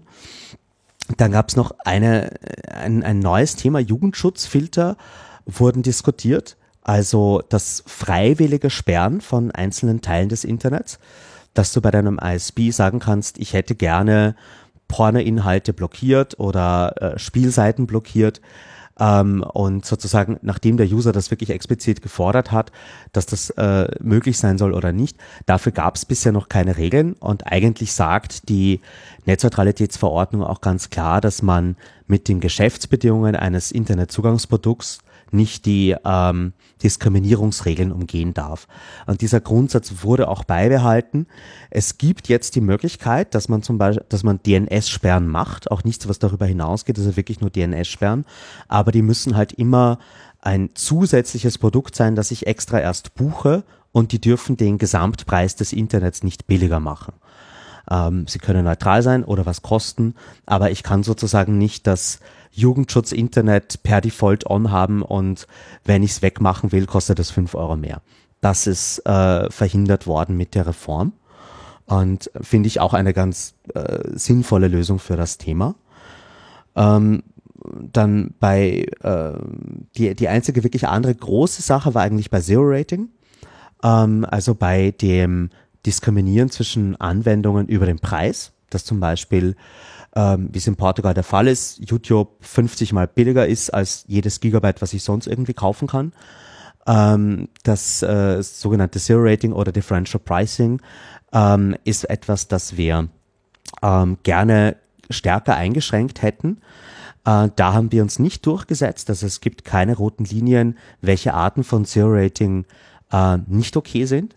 Aber bei den Arten von Zero Rating, die okay sind, gibt's ähm, äh, durchaus äh, positive Entwicklungen. Ähm, und da hat man auch Sprache von uns aus vorherigen Einreichungen direkt übernommen in die Guidelines, dass es jetzt eben äh, sowas wie Stream On äh, werden wir wahrscheinlich in Europa öfter sehen. Also diese klassenbasierten Systeme, wo du die Kategorie Musik oder die Kategorie Video oder die Kategorie Gaming hast und ähm, Anbieter von äh, Apps in diesem Bereich können sich dann bei dem Telco melden und ihren Dienst dort auch in Zero Rating mit hineinbringen. Ähm, als Netzneutralitätsbefürworter bin ich immer noch gegen so ein Modell, aber es hat, es ist trotzdem nicht ganz so schlimm wie die klassischen, hier hast du halt WhatsApp gratis Angebote. Und ähm, ja, es ist, äh, ein, man merkt, dass es da ein Unease gibt oder dass die, die, die Regulierungsbehörden wissen, dass das so eine Flanke ist, die sie offen haben und sie wollen da etwas tun. Sie wollen auch etwas gegen diese Silobildung machen. Es ist ja vor allem im europäischen Binnenmarkt schwierig, wenn du nur noch Zero-Rating-Angebote von großen amerikanischen Anbietern hast.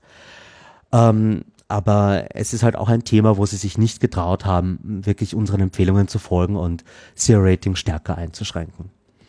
Und sonst gab es nur ein paar Verschlechterungen bei den Transparenzbestimmungen.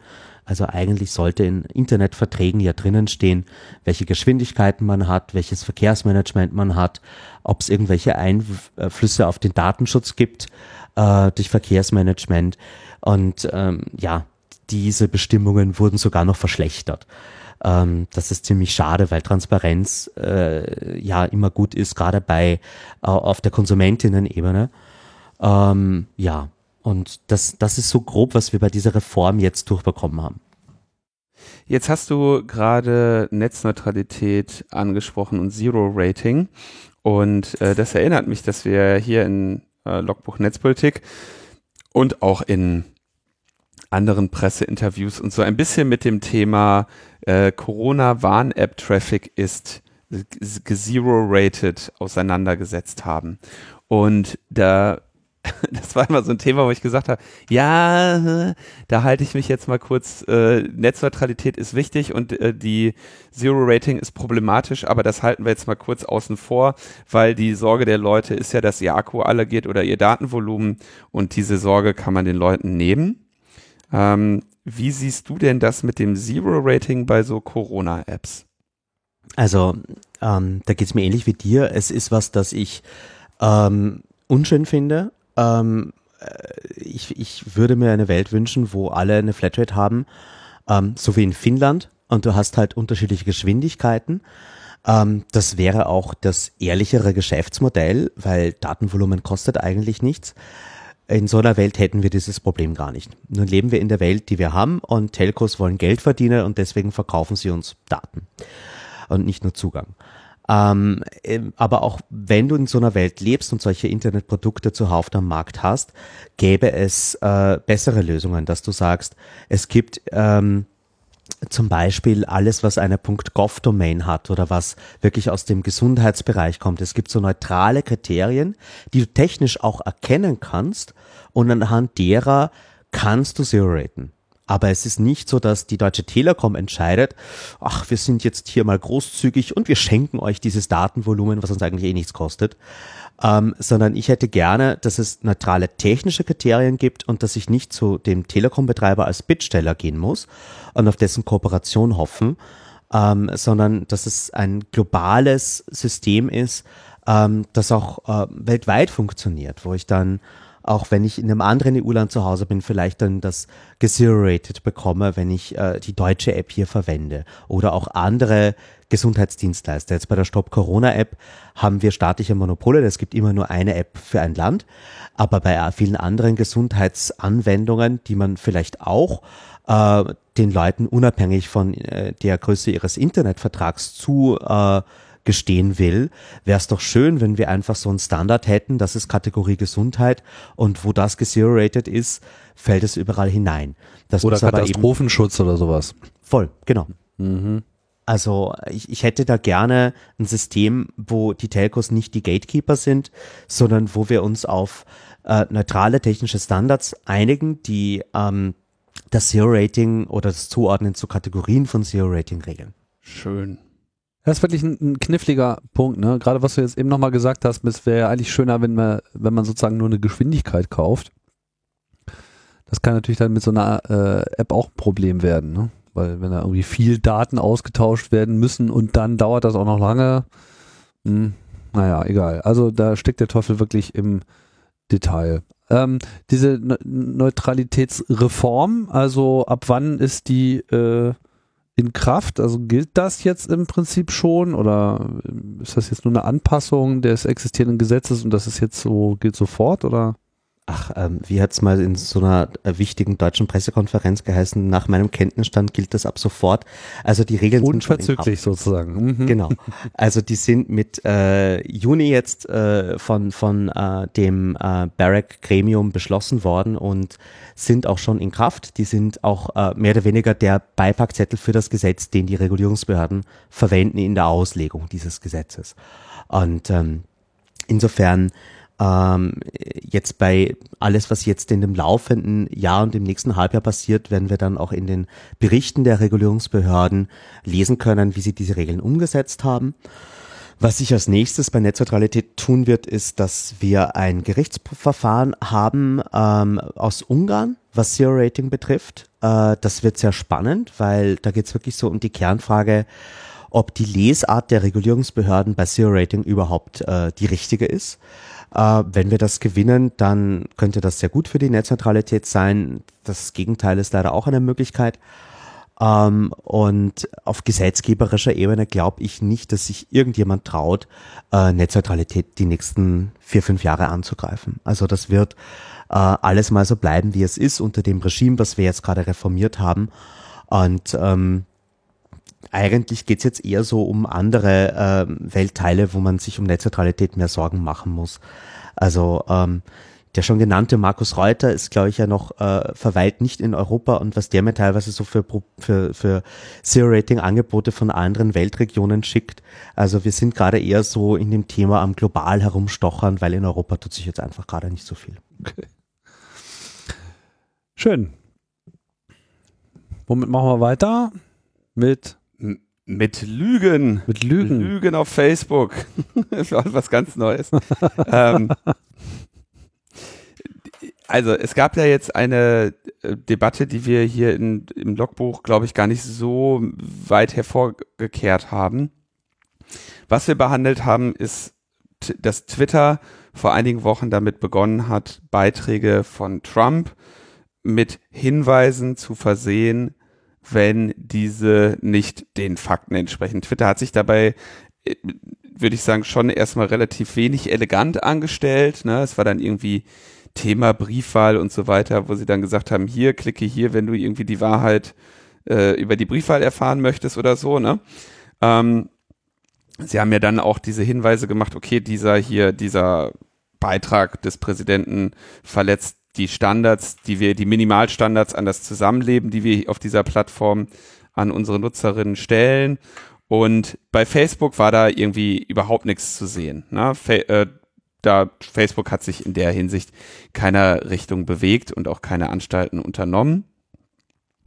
Und das führte zu einem Anzeigenboykott, wo eine Reihe an Unternehmen gesagt haben, pass mal auf, wenn eure Community irgendwie so weitergeht mit so einem, mit diesen Hassbotschaften, mit dem, mit der wenigen Kontrolle, was da an, äh, was da bei euch abgeht, dann werden wir einfach keine Anzeigen mehr bei euch schalten.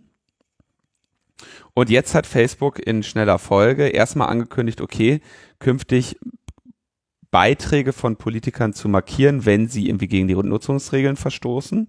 Das gilt auch für Trump. Also durch starken Druck hat Facebook jetzt tatsächlich gesagt, okay, wir ähm, werden auch Trump korrigieren oder markieren, wenn er hier unsere Regeln nicht Also, einhält. Den starken Druck, den gab es schon die ganze Zeit. Das war ihnen bloß scheißegal. Aber jetzt haben die gesagt, ja, dann gibt's aber keine Kohle mehr. Und dann so, oh nee, nee, war gar nicht so gemeint. Wir machen da Das jetzt meinte ich mit was. starkem Ja. Druck. Mhm.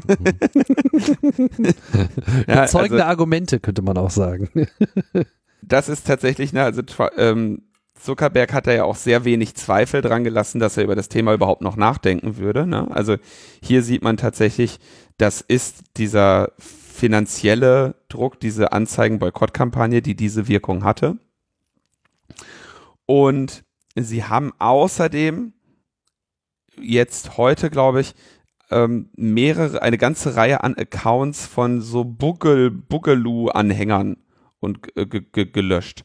Boogaloo-Anhänger, das sind diese Typen, die in Hawaii-Hemden irgendwie bei den Krawallen auftauchen und irgendwie eine mir nicht ganz klare, ähm, mir noch nicht ganz klaren Hintergrund haben, die irgendwie meinen, dass im Prinzip der Frieden jetzt nur noch durch einen Bürgerkrieg herzustellen sei und ähm, deswegen zu Gewaltexzessen bei Demonstrationen neigen. Und ähm, ja, also Oder auch bei den Black Lives Matter Demos äh, aufgetaucht sind und sozusagen angestiftet haben oder sozusagen überhaupt Gewalt erst ausgelöst haben, obwohl sie im Prinzip genau das Gegenteil damit bezweckt haben. Also sie wollten sozusagen, dass es den Demonstranten dann in die Schuhe geschoben wird, um eben dieses Narrativ zu bedienen mit, ja, dass der hier alles äh, gewalttätige Protestler, die müssen mal ordentlich weggefegt werden. Und da ist so diese Boogaloo-Bewegung eine von mehreren merkwürdigen, mimifizierten Right-Wing-Bewegungen in den USA, die sich da breit macht und in letzter Zeit einfach sehr unangenehm auffällt. Und ja, die haben es jetzt mal abbekommen. Aber gibt auch noch genug andere.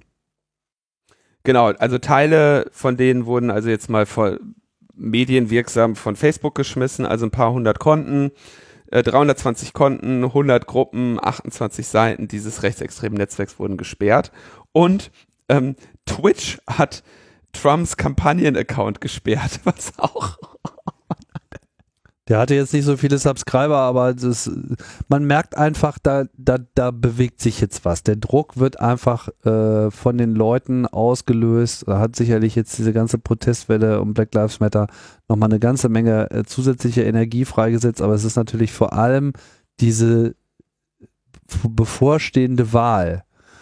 Ja, das hat ja die USA nun auch schon einmal alles durch und alle, die so halbwegs klar denken, wissen genau, was jetzt kommt, insbesondere in der Situation, dass die Trump-Administration derzeit einfach mal richtig scheiße dasteht.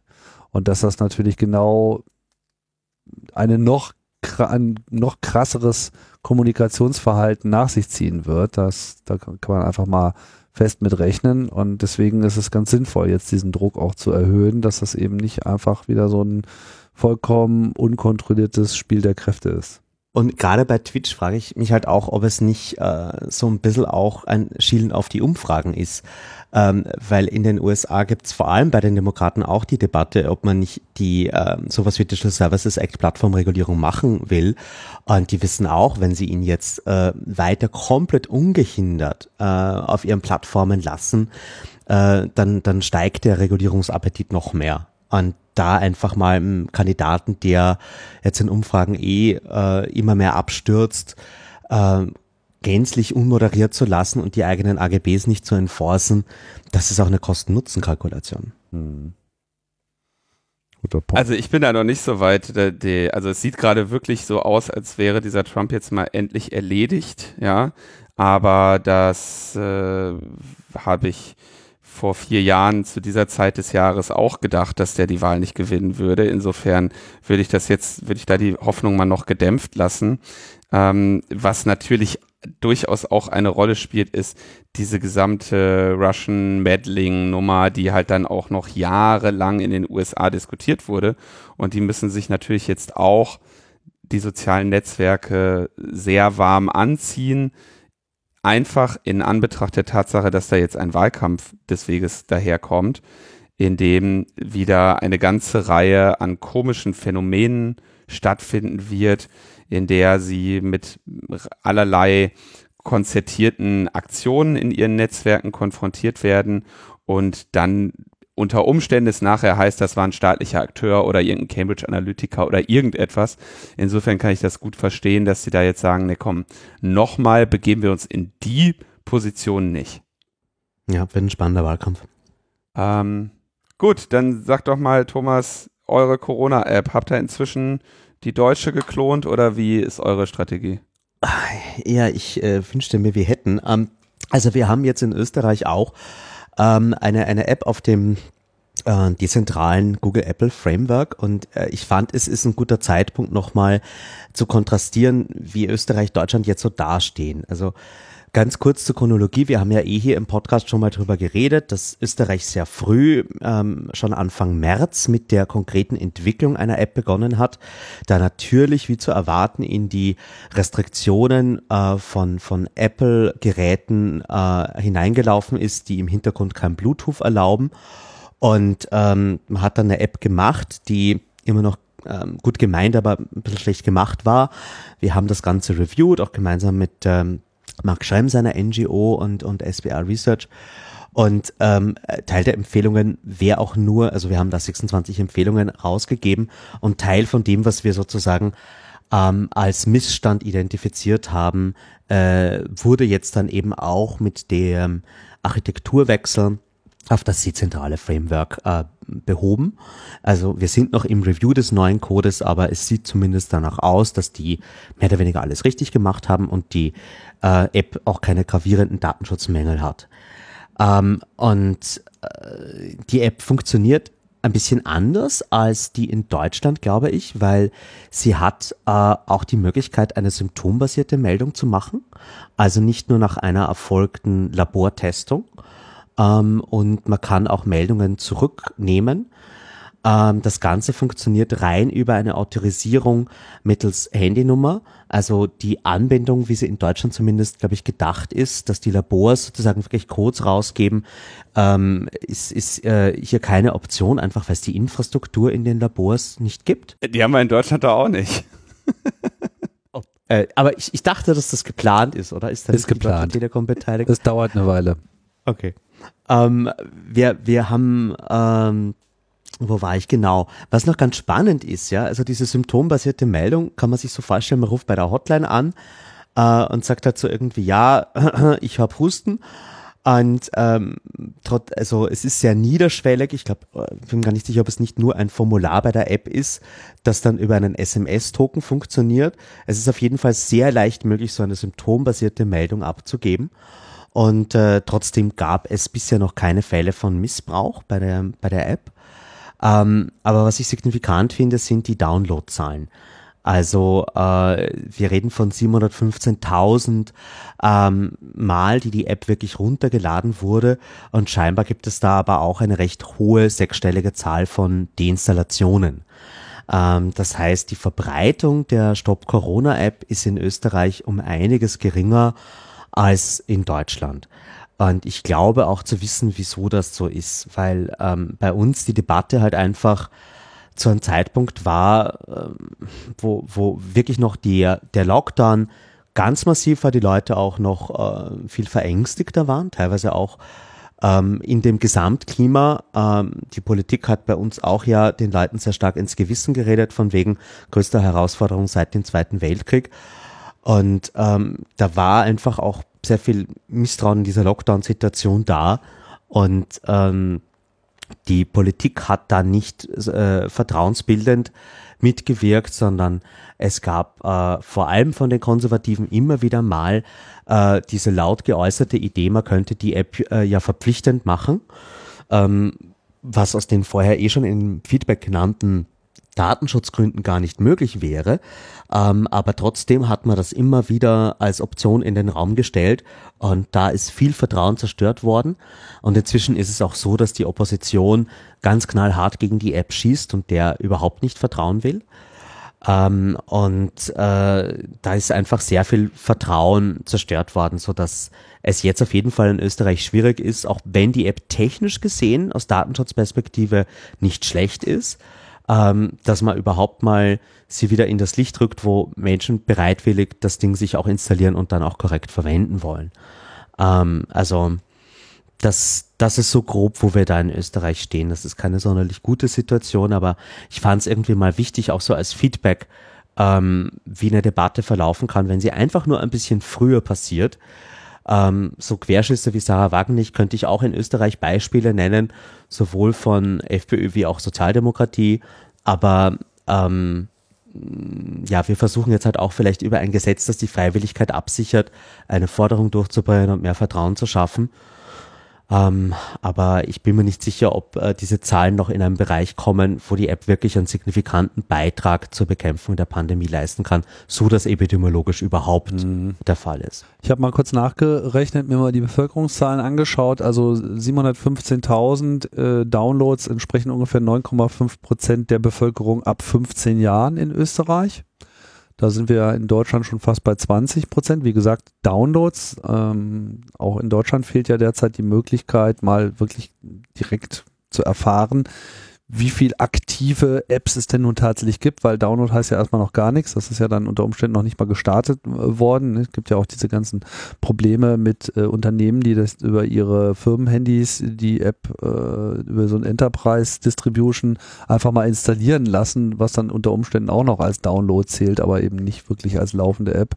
Und von daher mh, ist es eh eine schwierige Zahl, weil man eben auch so Deinstallationen nicht mitbekommt. Trotzdem ist natürlich das jetzt auch für dann für Österreich für den längeren Zeitraum, wo die App ja schon verfügbar ist, doch relativ wenig. Ja. Also ich glaube, was nur spannend ist, in beiden Ländern wird der Vergleich der Werbekampagnen, die sind ja, glaube ich, in beiden Ländern geplant. Ähm, ist übrigens meines Wissens nach so die erste sinnvolle Verwendung von Regierungsinseraten, ähm, wenn man die Leute darüber aufklärt.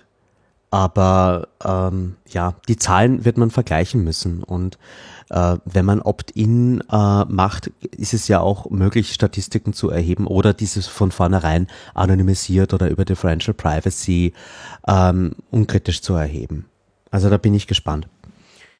Wird auch nochmal interessant zu sehen, wie das dann eben äh, auch sich mit den anderen europäischen Apps kombinieren lässt. Es wird ja gerade darüber diskutiert, diesen Schlüsselaustausch zu machen. Aber das würde dann wirklich nur dann funktionieren, wenn äh, die österreichische App halt nur die Keys weitergibt oder das Backend nur die Keys weitergibt, wo es jetzt auch wirklich einen bestätigten Test gibt.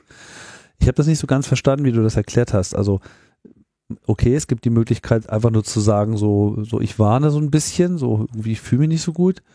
Ähm, aber wie läuft denn jetzt die Bestätigung mit dem Test, also wenn ich jetzt einen richtigen Test gemacht habe? Auch der ist nur ähm, über Telefonnummer. Also ich glaube, dass das. Äh, also was heißt denn das über Telefonnummer? Also ich habe den Prozess noch nicht gemacht, aber ich glaube, dass es ein, eine SMS-Verification ist. Du gibst deine Nummer ein und dann kriegst du einen äh, SMS-Token, den du eingibst und äh, das tust du sowohl in dem gelben Fall der symptombasierten Meldung wie auch in dem roten Fall, wenn du eine, ein Laborergebnis hast.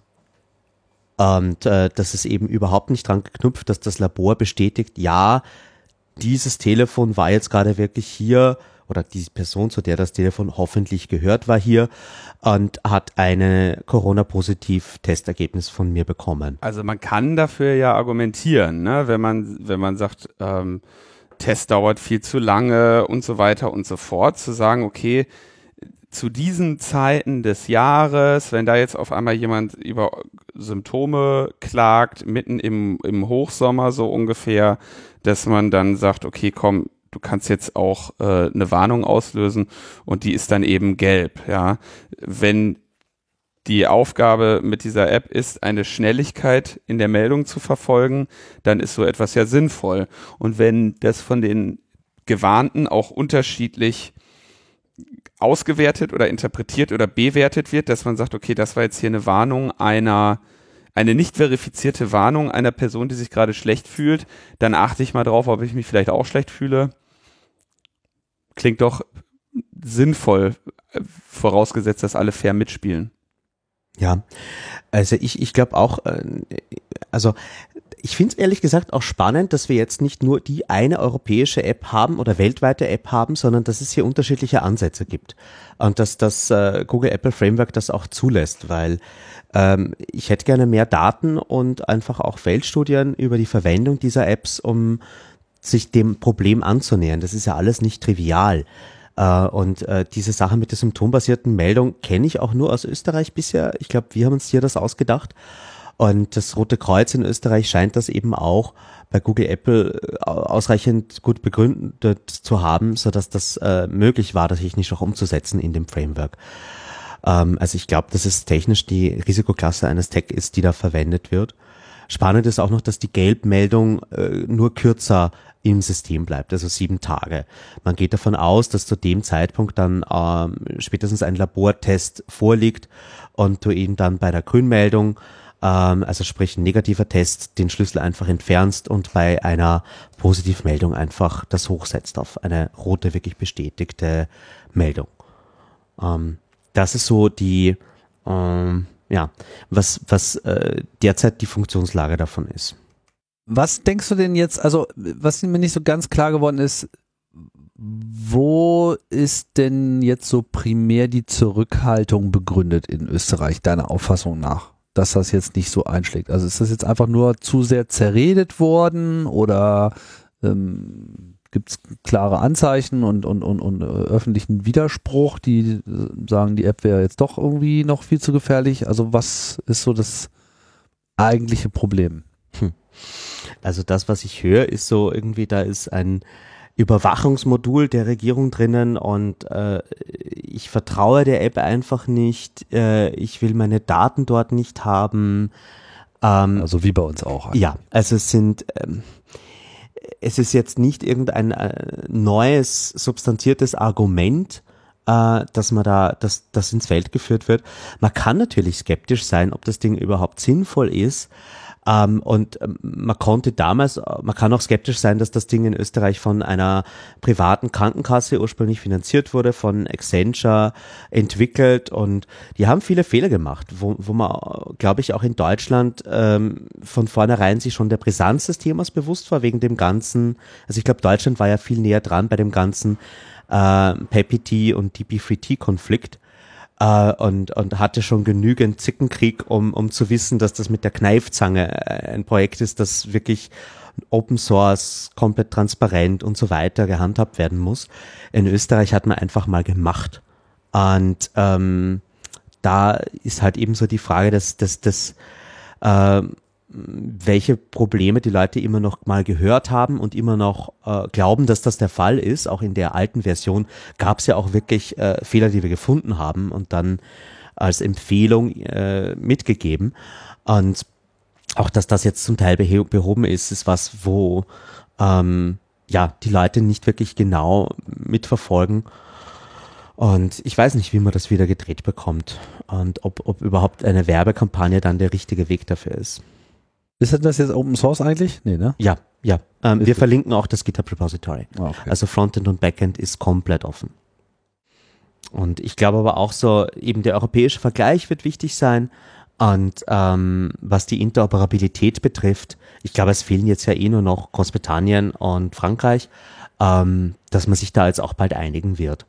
Und ähm, wenn es dann wirklich in eine zweite Welle reingeht und man weiß, dass das etwas ist, das sinnvoll ist, äh, bei den Masken haben sich auch viele Leute gewehrt äh, oder äh, ist nicht cool gefunden. Ähm, und vielleicht, wenn die App sich wirklich bewährt äh, und es auch Best Practices dafür gibt, äh, kann man darüber wieder Vertrauen generieren. Jetzt gibt es aber bei euch auch Diskussionen um Immunitätsausweise. Genau. Also ich, ich wollte dieses Thema, eigentlich will ich das nur kurz ansprechen. Bei der letzten Sendung haben wir es äh, äh, nicht mehr untergebracht. Weil, ähm, und eigentlich will ich äh, immunisieren gegen den Immunitätsausweis. Ähm, die, damit gemeint ist äh, die sehr schlechte Idee, dass man über irgendwelche Apps oder am schlimmsten noch über Blockchain ähm, eine Information darüber, welche Menschen denn angeblich immun gegen äh, Covid-19 sind, äh, in die Welt bringt. Und so ein Immunitätsausweis wurde in Österreich irgendwie früher diskutiert, weil wir hatten schon seit äh, Dezember 2019 noch ein Gesetz herumliegen für einen elektronischen Impfpass. Das äh, musste wieder behandelt werden und im Zuge dieser Debatte kam es dann auch zu einigen Wortmeldungen von Parteien, wir brauchen jetzt unbedingt so einen Immunitätsausweis. Und wir haben äh, laut geschrien, dass das eine ganz schlechte Idee wäre. Und die Gründe dafür sind eigentlich eh augenscheinlich. Also ich meine, die WHO warnt vor einem Immunitätsausweis aus dem einfachen Grund, weil die wissenschaftliche Basis fehlt.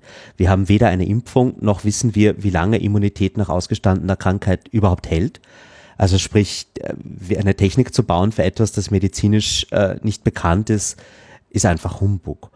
Aber es gibt doch einige, äh, also es gibt dann so legitime Anwendungsfälle, wenn man reist, wenn man einen Job mit Risikogruppe macht, zum Beispiel Altersheim oder Kindergarten, kann man argumentieren. Aber da haben wir eigentlich schon brauchbare Lösungen. Es gibt Impfpässe, es gibt ärztliche Zertifikate über Impfungen. Ähm, in vielen Ländern der Welt äh, brauche ich die heute schon, um einreisen zu können. Und auch bei gewissen Jobs werden die einfach verlangt. Dazu brauche ich keine App. Ähm, was wir mit so einer App aber bekämen, wäre ein Haufen neuer Probleme. Ähm, weil wenn es wirklich einfach ist, so eine Immunität sichtbar zu machen, steigt der Anreiz, anhand von dieser Immunität auch zu diskriminieren. Ich glaube, Linus hat das eh schon die Corona-Hotel-Geschäftsidee getauft ähm, genau in solche Probleme kommen wir hinein, äh, bis zu, äh, dass man halt eben auf Dating-Apps irgendwie seinen Corona-Status drinnen hat, bei Jobinterviews dazu gefragt wird. Ähm, und ja, an sich ist, äh, wollte ich da nur noch mal aus der Perspektive nachschießen, dass man das wirklich lassen sollte und verweise auf unsere Stellungnahme zum elektronischen Impfpass, die das nochmal in juristisch ausführt. Okay, dann sind wir, glaube ich, langsam bei den ähm, Kurzmeldungen angekommen. Es hat sich jetzt nach diesen Verhaftungen in Münster, gibt es jetzt weitere Verhaftungen, also in Münster wegen äh, Missbrauch von Kindern und dem Vertrieb der Dokumentationen davon. Und da gab es jetzt irgendwie kürzlich in Deutschland an, in vier weiteren Bundesländern Untersuchungen mit 180 Beamten, die offensichtlich aufgrund des Materials, was sie da in Münster sichergestellt haben, nun auf weitere Täter ähm, gelang, gekommen sind. Ähm, irgendwo wurde auch gemeldet, dass es, dass dabei 30.000 weitere Tatverdächtige sich aus diesem Material finden was eine Zahl war, die natürlich sofort sehr viel, oh, es gibt 30.000 Fälle von äh, Kindesmisshandlung und so, ne, und allein aus diesem Münsteraner Fall. Wenn ich das richtig gesehen habe, hat Thorsten Kleins, den ich als sehr akribischen und genauen und peniblen Journalisten kenne, da dann mal nachgefragt und festgestellt, dass es sich nicht um Tat, also nicht quasi Tatverdächtige, sondern Tatverdacht Tatverdachts gab, ging. Ja, also nicht unbedingt um 30.000 Personen, sondern um 30.000 Hinweise auf einen Tatverdacht. Mit anderen Worten, da ist dann eine, die, da sind Duplikate jetzt nicht unbedingt ausgeschlossen und es sind nicht unbedingt so viele Personen. Aber ähm, da war die Meldung natürlich schon längst in der Welt. Und egal, ob die Einheit da jetzt äh, Tatverdächtige oder Tatfälle, Tathergänge oder nur Hinweise sind, ähm, sind das natürlich tatsächlich schockierende Zahlen. Ähm, ich hatte in den in der letzten Sendung auch noch mal über dieses diese Forschung und Themen gesprochen, die hier an der FU stattfinden, äh, mit dem Projekt Kein Täter werden, ja.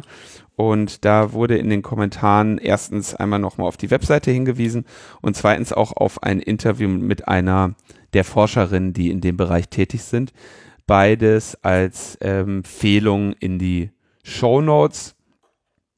Als Empfehlung deshalb, weil ich denke, und das hatte ich auch schon beim letzten Mal gesagt, dass, dass die neben der natürlich Strafverfolgung von Tätern ähm, die sinnvolle, der sinnvolle Ansatz zur Prävention ist. Ähm, ich habe noch ein, ein Thema, was ähm, äh, so noch vor den Kurzmeldungen ist, dass äh, ziemlicher Klopper ist, dass das ähm, hat in Österreich auch ziemlich Wellen gemacht und zwar ähm, ein Datenskandal. Äh, manche sagen der größte Datenskandal, den es in Österreich jemals gab. Ähm, und zwar die Chronologie ist ein bisschen skurril, deswegen äh, fange ich damit an. Also ähm, wir bekamen irgendwie einen Anruf von den Neos, das ist die liberale Partei in Österreich, eigentlich eine sehr umtriebige Oppositionspartei. Ähm, und die kamen zu uns und sagten, hey, wir haben da dieses komische Register gefunden. Das ist vom Staat, das liegt da offen im Netz und irgendwie ist es ziemlich heftig, was man da drinnen für Daten findet. Ähm, da ist nämlich Name, Privatadresse, Geburtsdatum und auch Datum von Steuererklärungen, von Wirtschaftsförderungen, von ähm, allen, von, von Bau, ähm, äh, Einreichungen, die man gemacht hat, also wenn man ein Haus baut als Privatperson, all das findet sich da drinnen in diesem Register. Und es sind grob eine Million Menschen konservativ geschätzt, die da offen im Netz stehen. Und wir haben uns das angeschaut und auch mal einerseits rechtlich und technisch geprüft. Und äh, es stellte sich heraus, äh, die Sorge ist berechtigt. Ähm, dieses Register erlaubte ähm, eine Textsuche komplett ohne Capture. Also man konnte da eingeben Mart Stern und hat alle Martins und alle Martinas in ganz Österreich bekommen. Ähm, es gab kein Rate Limiting, also man konnte da auch wirklich schön automatisiert die Daten von all diesen Menschen ähm, abgreifen. Äh, und wir, wir haben dann angefangen zu graben, sind draufgekommen, dass dieses Register 2004 geschaffen wurde, also in einer sehr frühen äh, Online-Zeit. Und ähm, die, die ersten neun Jahre gab es da drin nur 50 Datensätze von Ministerien, äh, irgendwelchen Dienststellen und Gemeinden. Und dann 2013 äh, ist das angeschwollen auf 1,4 Millionen Datensätze, ähm, weil man dann angefangen hat, automatisiert Daten da reinzufüllen. Und wie gesagt, wir reden eigentlich von ganz normalen Menschen, die sind da auch mit ihrem bürgerlichen Namen drinnen. Ähm, der eigentliche Grund, wieso die da drinnen sind, ist aber, weil sie selbstständige Einkünfte in den letzten Jahren hatten und es die komische Rechtsauffassung gab, dass sie deswegen ein Unternehmen sind. Und ähm, wer sich da auskennt, so juristische, natürliche Personen, also als Mensch, als natürliche Person habe ich Datenschutz. Als Unternehmen oder Verein, als juristische Person habe ich keinen Datenschutz. Und äh, das wird hier zum Problem. Äh, weil nur weil ich jetzt irgendwie äh, mal eine Honorarnote ausgestellt habe oder äh, Pachteinnahmen 10 Euro im Jahr habe oder freier Dienstnehmer bin, lande ich in diesem Register. Und äh, dieses Problem haben wir dann über mehrere Iterationen versucht, ähm, äh, bei den zuständigen äh, Digitalisierungsministerium abzustellen und auch dort um Verständnis geworben, so, hey, ähm, das ist wirklich gerade nicht okay, wie das hier läuft und das ist ein Geschenk an alle Datenhändler dieser Welt. Ähm, sie haben sich blind und taub gestellt und äh, uns eher ignoriert und dann war irgendwie der Punkt, dass wir mit den Liberalen gemeinsam in einer Pressekonferenz äh, rausgegangen sind und äh, dann kurz bevor äh, diese Pressekonferenz war, hat man das Register vom, vom äh, Netz genommen. Ähm, ich war dann an dem Abend auch noch in den Hauptnachrichten und bekam danach äh, gleich den Anruf aus dem Kabinett der Ministerin, der Digitalisierungsministerin und wurde in eine Taskforce geladen, in der ich mich dann die letzten eineinhalb Monate ähm, in mehreren Terminen äh, mit einer Gruppe von anderen äh, Beamten, aber auch äh, Datenschutzexperten haben wir gemeinsam Empfehlungen erarbeitet, wie man dieses Ding äh, verbessern kann. Ähm, ich sollte mal sagen, wie, worum es geht. Es ist das Ergänzungsregister um sonstige Betroffene, was auch ein wunderschöner österreichischer Name ist äh, für so einen Datenskandal.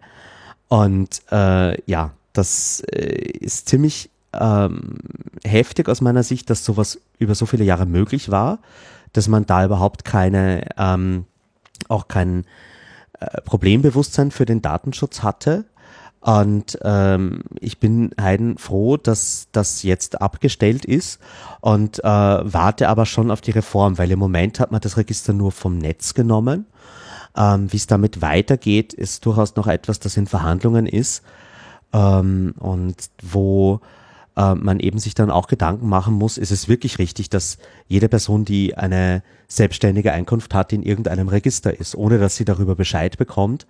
Auch wenn man äh, bei dem Register versucht hat, seine Privatadresse zum Beispiel ähm, äh, mit einer Geschäftsadresse zu löschen, hat das nichts gebracht, weil jeden Abend das Finanzministerium automatisch die Daten überschrieben hat an die aktuelle Meldeadresse, die oft die private war, ähm, stand dann wieder offen im Netz. Und man hatte da halt auch vom Bundespräsidenten abwärts, also ähm, von, von Alexander van der Bellen bis Heinz-Christian Strache waren da alle drinnen. Und da auch jeder Mensch, der irgendwie äh, als Psychotherapeut arbeitet zum Beispiel. Also Leute, die wirklich auch vom Berufswegen her ähm, ganz klar argumentieren können, wieso sie eine Sperre ihrer Privatadresse haben. Und in allen anderen Registern hält man sich auch an sowas, nur bei dem Register war es nicht der Fall. Und ähm, wir wissen auch nicht, ob die Daten nicht schon längst abgesaugt sind. Also es gibt inzwischen ein paar ähm, Darknet-Leaks, äh, die, die jedoch einige Bitcoins kosten, die danach ausschauen, als ob die Daten eh schon abgesaugt wären, was ein riesiger Data Breach ist.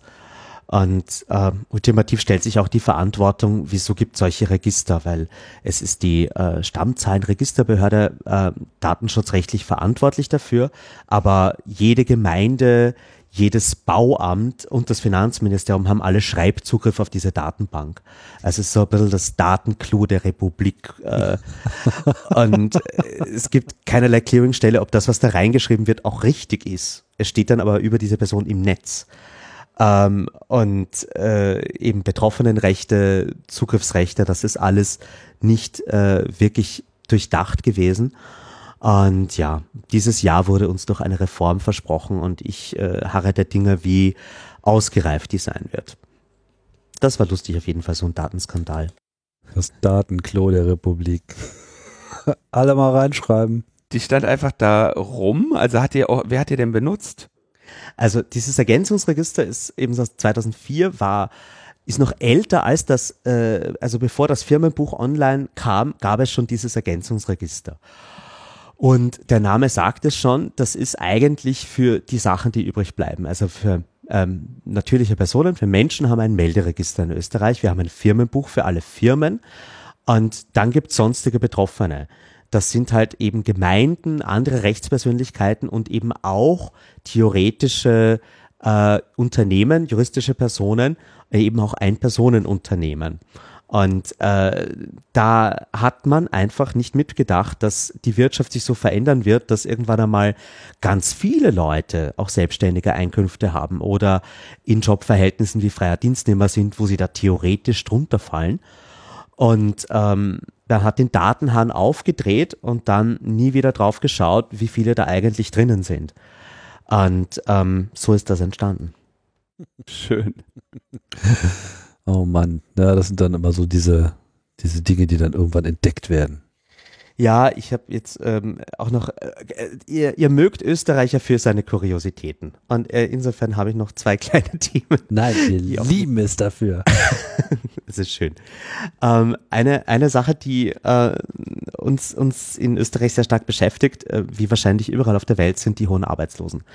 Äh, und in Österreich gibt es seit einigen Jahren aber ein Projekt des Arbeitsmarktservices, des AMS, ähm, äh, das äh, ist das Äquivalent zu den Jobcentern in, in Deutschland, also die Stelle des Staates, die sich um arbeitslose Menschen kümmert. Und ähm, die haben äh, sich vor einigen Jahren gedacht, es wäre doch cool, wenn wir nicht mehr die Pirater hätten, die Menschen, die da irgendwie sich mühsam mit den Menschen auseinandersetzen müssen und entscheiden, wie hoch deren Jobchancen sind und wie viel wir noch in diesen Menschen investieren, sondern wenn ein Computer entscheidet, ob äh, was die Jobchancen von diesem arbeitssuchenden Menschen sind. Und ähm, dann hat man einen Algorithmus gebaut, den AMS-Algorithmus, der ähm, fortan eine Entscheidungshilfe sein soll, ob es überhaupt noch sinnvoll ist, in diesen Menschen zu investieren. Und äh, dieser AMS-Algorithmus ist ein Computerprogramm, über das sehr wenig Bescheid ist. Also wir wissen nur einen von über 60 verschiedenen Algorithmen, die da zur Anwendung kommen. Aber der eine, den wir kennen, der ist äh, recht äh, aussagekräftig, weil der hat zum Beispiel so tolle Sachen wie ähm, aha, du bist über 50 Jahre alt, gleich mal einen Abzug von deinen Jobchancen. Ah, du hast zu Hause jemand, um den du dich kümmern musst, ein Kind, eine alte Person und du bist eine Frau, Abzug deiner Jobchancen. Ah, du bist ähm, nicht in äh, Österreich geboren und auch nicht in Europa geboren, auch nochmal gleich ein Abzug deiner Jobchancen. Äh, auch wenn du perfekt Deutsch kannst. Das ist dem Algorithmus egal. Also er hat auf mehreren Ebenen Diskriminierungen, auch Behinderungen sind eine, äh, ein Nachteil in diesem Algorithmus, also alles, was dich körperlich einschränkt. Ähm, und es ist halt ein, mehr oder weniger hat man alles falsch gemacht, was man nur falsch machen kann bei so Algorithmen, die über Menschen entscheiden. Ähm, in der Summe äh, werden die Arbeitssuchenden in drei Kategorien einsortiert. Äh, die gute, mittlere und schlechten Jobchancen und eigentlich kriegen nur die mittleren Förderungen. Bei den guten und bei den schlechten ähm, sortiert man aus äh, und da äh, gibt es halt auch viele Leute, die vom Computer abgestempelt werden und äh, dann auch keine Förderungen, keine Aus- und Weiterbildungen mehr bekommen. So nach dem Motto, die Guten, die finden schon alleine was und die Schlechten werden wir eh nie los. Genau.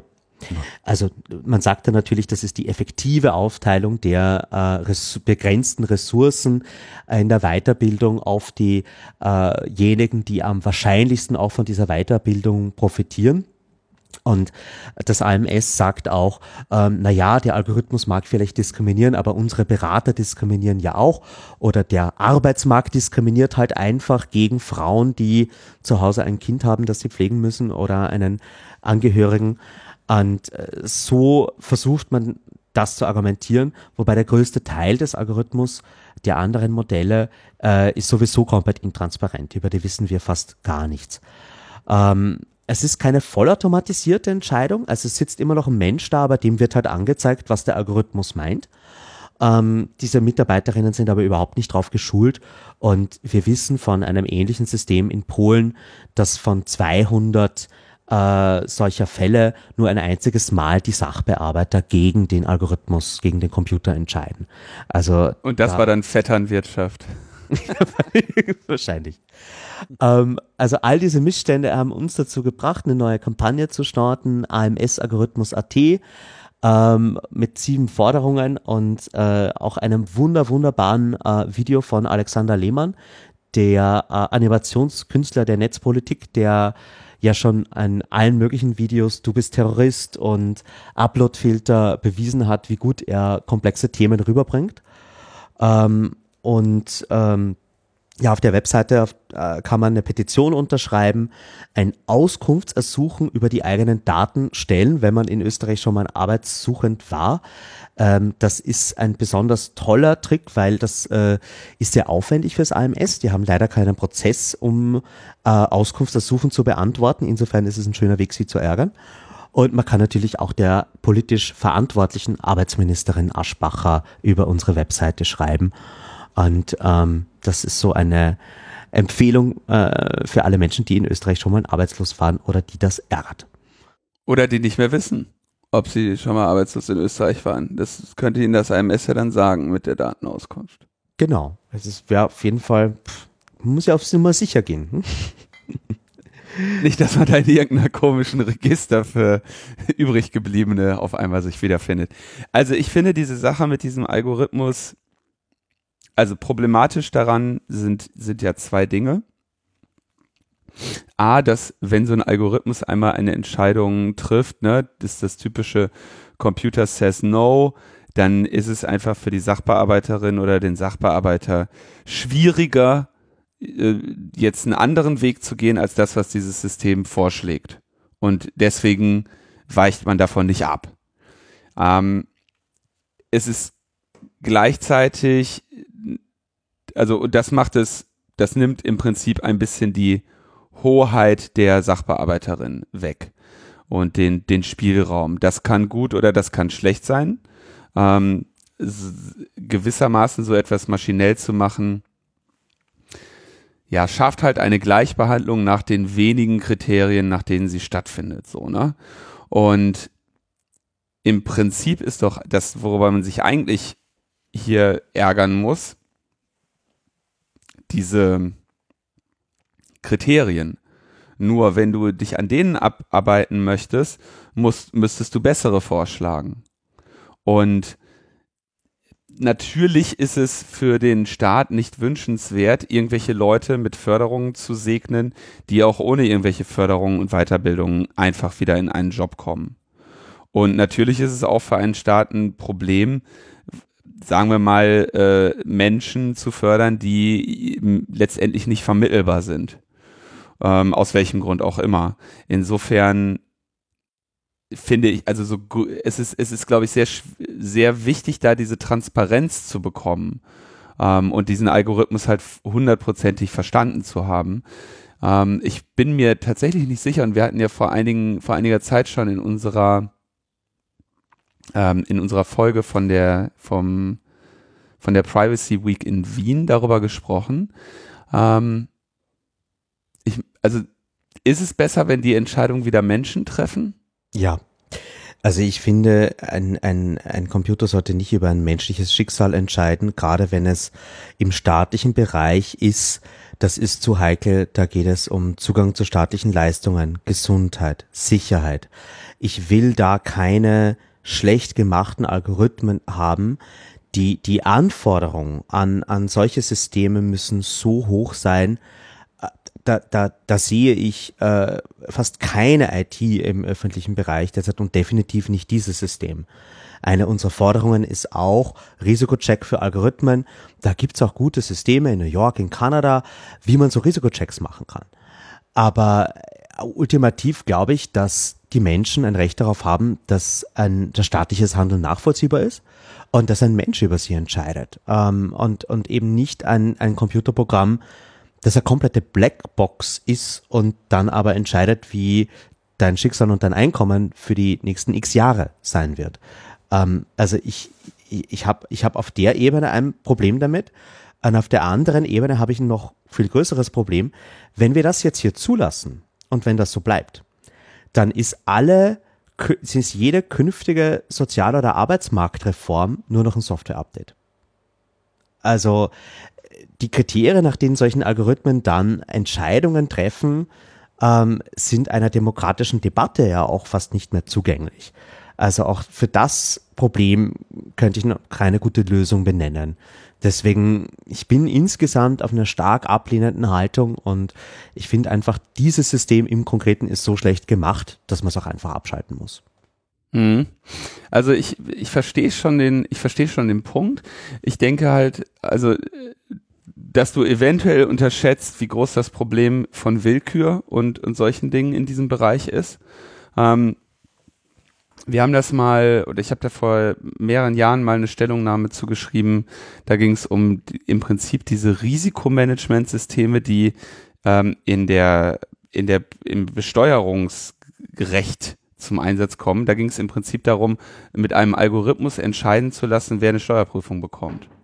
Und da war meine Kernargumentation, warum man das nicht tun sollte oder wa was das Problem eines solchen Systems ist, dass die Kriterien, nach denen es auswählt, im Prinzip nicht gleich verteilt sind über die Steuersünderinnen.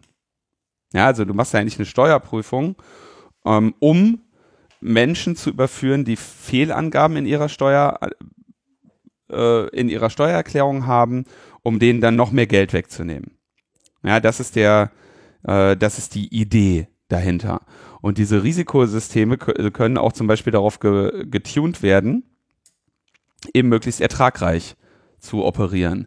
Das heißt, du kannst da über relativ einfache Kriterien, zum Beispiel, na, es könnte zum Beispiel dazu führen, dass du erstens ähm, gut verdienende eher Steuerprüfst als schlecht verdienende, was eine fürchterliche Benachteiligung für Gutverdienende wäre. Tatsächlich nicht rechtens, ja. Das war in dieser Anhörung damals das große Thema. Ne? Ich meine, selbstverständlich wäre es sinnvoll, äh, Steuerprüfungen bei den Leuten zu machen, die viel Geld haben, weil man da wahrscheinlich auch noch viel mehr Geld für den Staat bekommt. Ist aber äh, ähm, verstößt aber gegen den Gleichbehandlungsgrundsatz. Und der andere Aspekt war, äh, den ich viel wichtiger finde, dass du ja in einer Situation sein könntest, dass du spezifische Formen der Steuerhinterziehung schneller entdeckst als andere. Zum Beispiel, wenn das System einfach sagt, alles klar, wir äh, konzentrieren uns auf die Gastronomie. Na, dann, dann könntest du, würdest du irgendwann sagen, wunderbar, seitdem wir dieses System einsetzen und die ganzen Restaurants fertig machen, denen können wir bei den Steuerprüfungen immer noch mal irgendwie einen Espresso finden, den sie verschenkt haben und nicht ordentlich gebucht haben oder so und du würdest eventuell, du weißt nicht, ob dein System optimal arbeitet.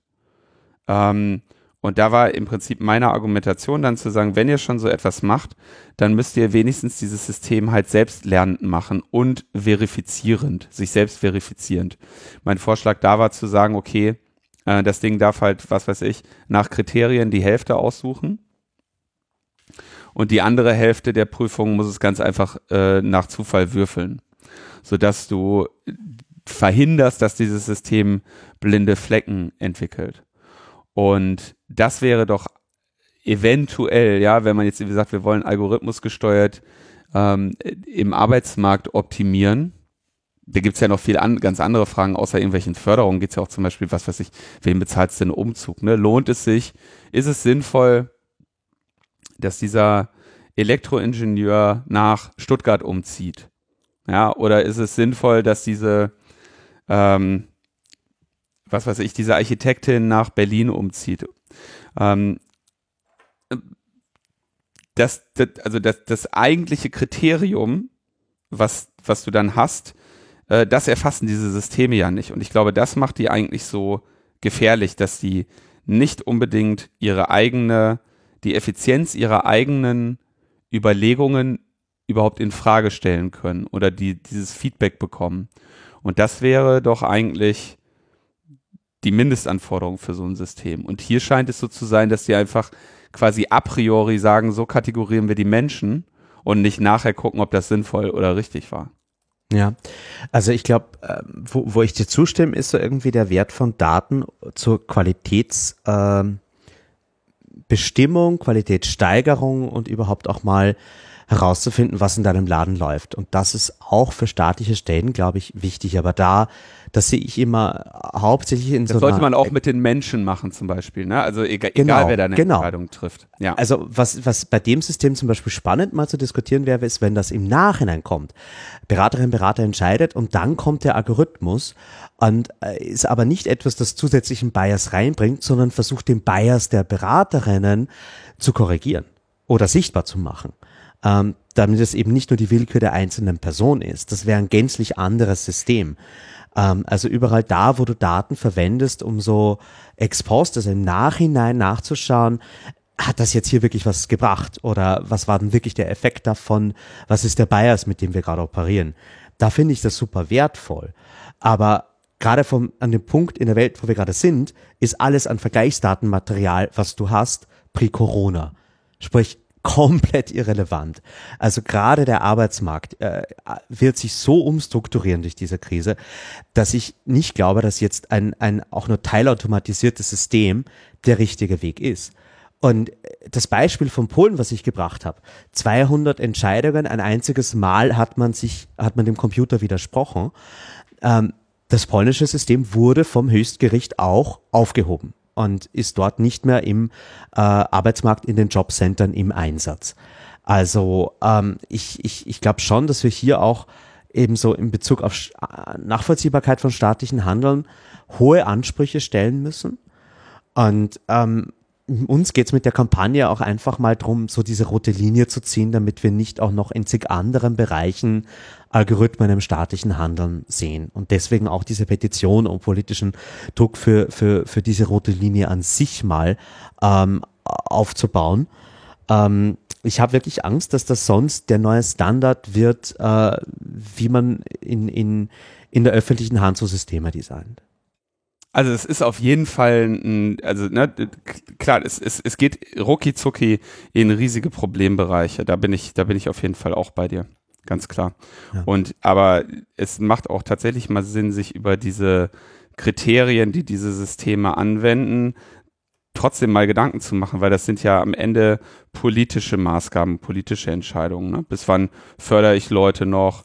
Wie viel, wie, wie, welchen groß, wie großen Teil dieser Gesellschaft hänge ich einfach ab, säge ich einfach ab als äh, kriegst nichts mehr, brauchst, brauchst dir auch keine Gedanken mehr zu machen, dass wir dich nochmal in irgendeine, irgendwo nochmal in Lohn und Brot bringen, dass du eine, irgendwie eine angemessene gesellschaftliche Teilhabe in deinem Leben nochmal erlangst.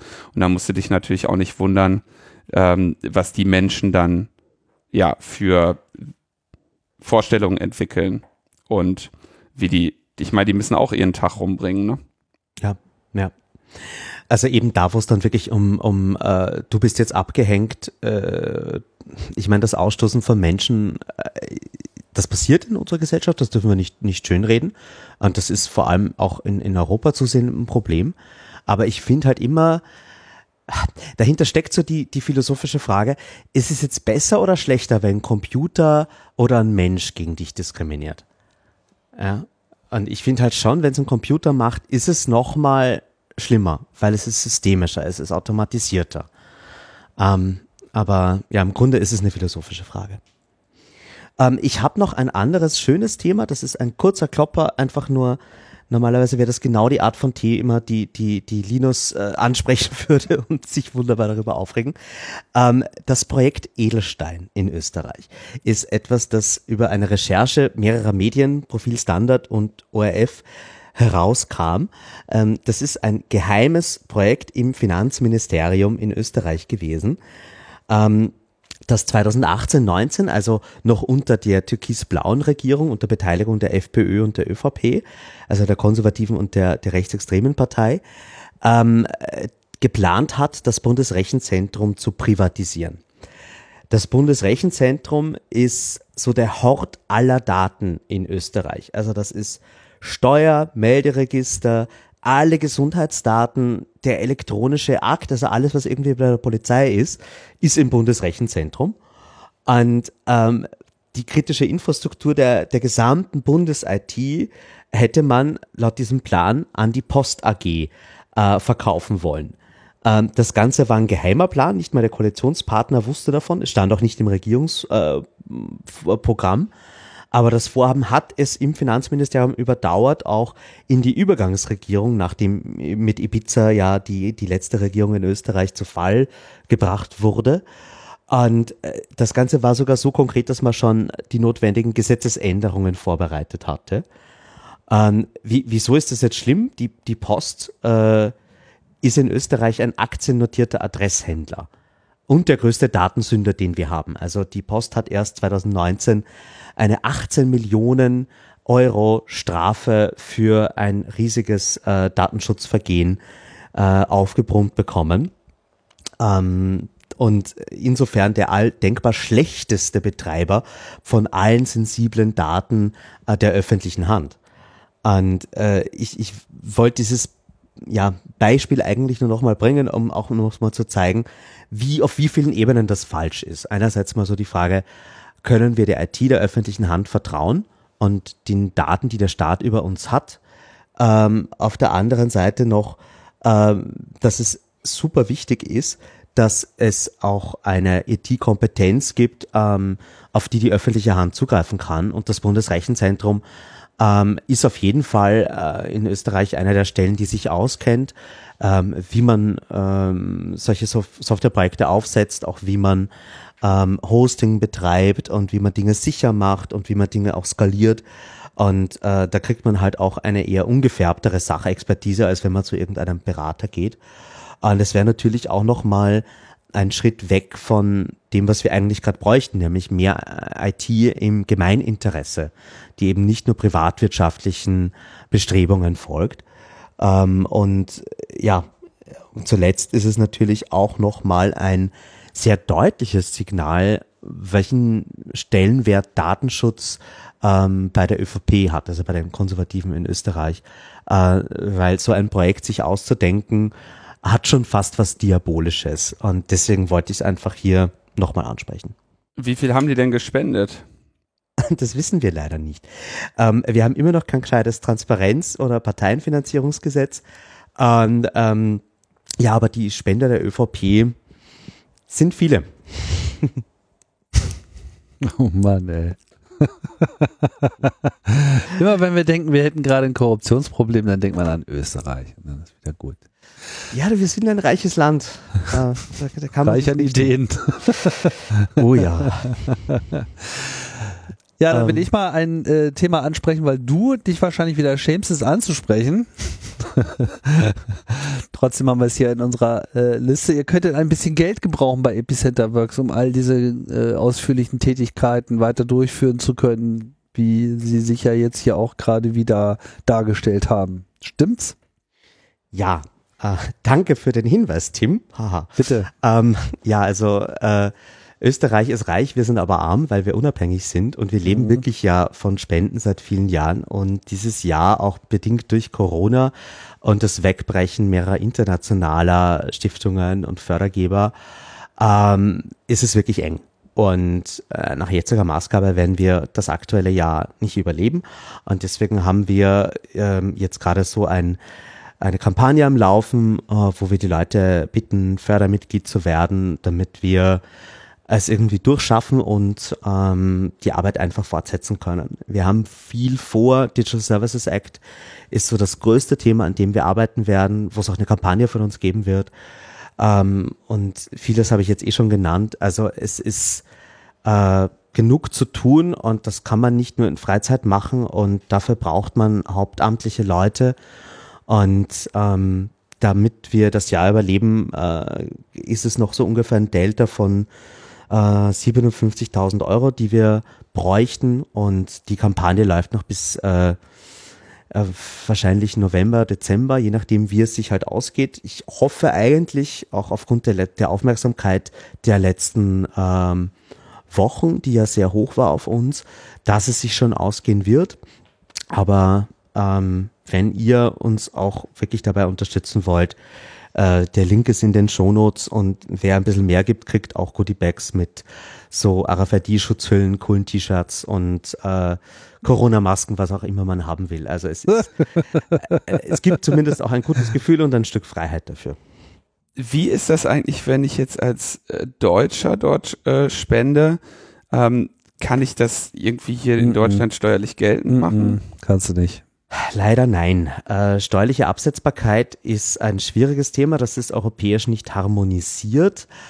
Ähm, und die, die kurze Antwort ist nein, auch weil ähm, wir in Österreich keine steuerliche Begünstigung genießen. Ganz einfach, weil Demokratie und Grundrechte in Österreich nicht begünstigt sind. Äh, nur Tiere und alte Leute und ähm, Entwicklungshilfe. Ähm, und äh, ja, das, das ist, ein, ist, ein Problem, das wir hier schon mal haben in Österreich und bei der, das dann überhaupt in Deutschland auch anrechnen zu lassen, äh, ist schwierig. Ähm, deswegen kurze Antwort geht leider einfach nicht, können wir nicht anbieten, liegt aber nicht an uns. Ähm, wir können natürlich trotzdem Spendenbestätigungen ausstellen für alles, was wir erhalten. Ähm, aber äh, das ist bei der Steuer nicht mindernd geltend zu machen ihr, unsere Freunde von übermorgen hatten doch mal dieses schöne Kunstprojekt Vote äh, Exchange. wo, wo man so Stimmentausch äh, organisieren oh ja, konnte, um sich an anderen, vielleicht sollte man auch mal so ein Spenden, äh, Spendentauschportal machen, so nach dem Motto, wenn du in Österreich was äh, spendest, spende ich dann sozusagen an die, an die deutsche äh, Organisation, die du eigentlich bedenken wolltest und dann kriegt jeder sozusagen seinen seine Ermäßigung und äh, alle das Geld.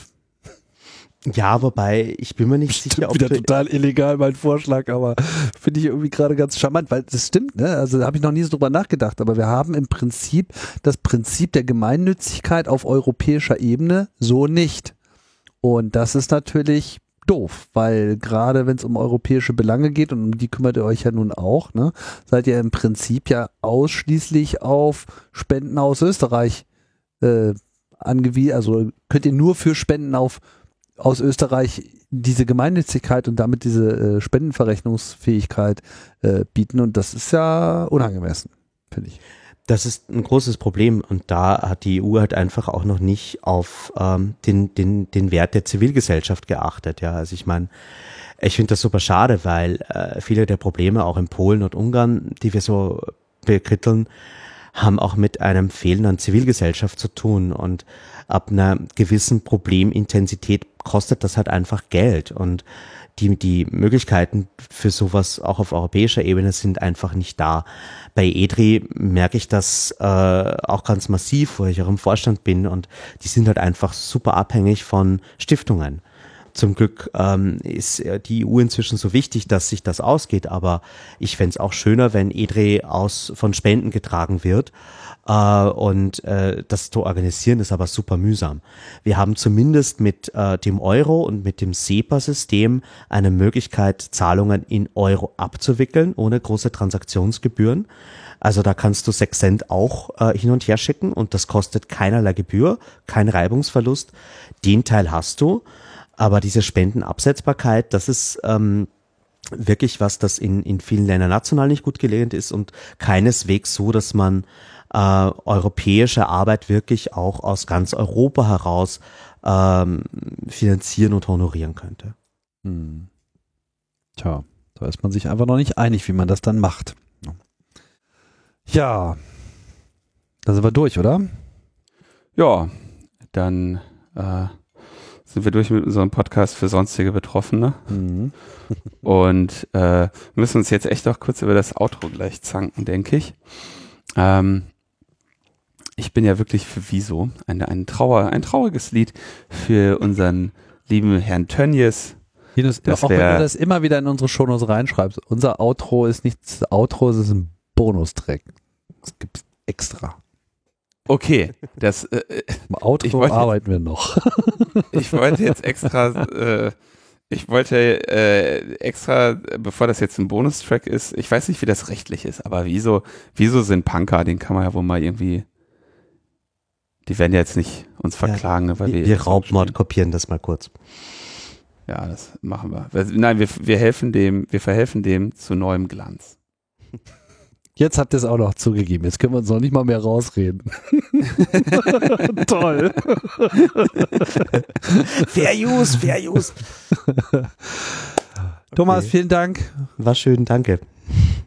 Und ich, ja. Ich würde auch noch kurz danken und ja? zwar dem Oliver ähm, und einer unbekannten Person. Und wenn ich einer unbekannten Person danke, dann ist damit ja immer meine Bitte verbunden, sich doch mal bei mir zu melden. Bitte melde dich, genau. Vielen Dank auch für eure äh, Spenden und Daueraufträge, die ihr gestartet und durchgehalten und äh, teilweise ergänzt und erweitert habt. All das hilft uns hier sehr weiter. Äh, lasst den Spenden R nie, nie unter eins fallen. und ja, das war's für diese Woche. Wir sehen uns dann nächste Woche wieder. Bis bald. Ciao, ciao. Ein Song haben wir noch. Einen wunderschönen Song, wie ich finde. Ein Song, den wir fünf immer ganz traditionell allen Schwaben widmen. Allen Schwaben und allen anderen, die es gerne werden möchten. Es ist ein Lied für den Süden. Ein Lied.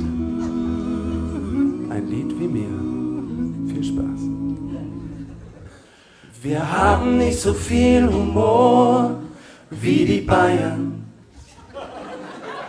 Im Rheinland und Westfalen kann man auch viel besser feiern. Den Niedersachsen sind wir psychisch nicht gewachsen.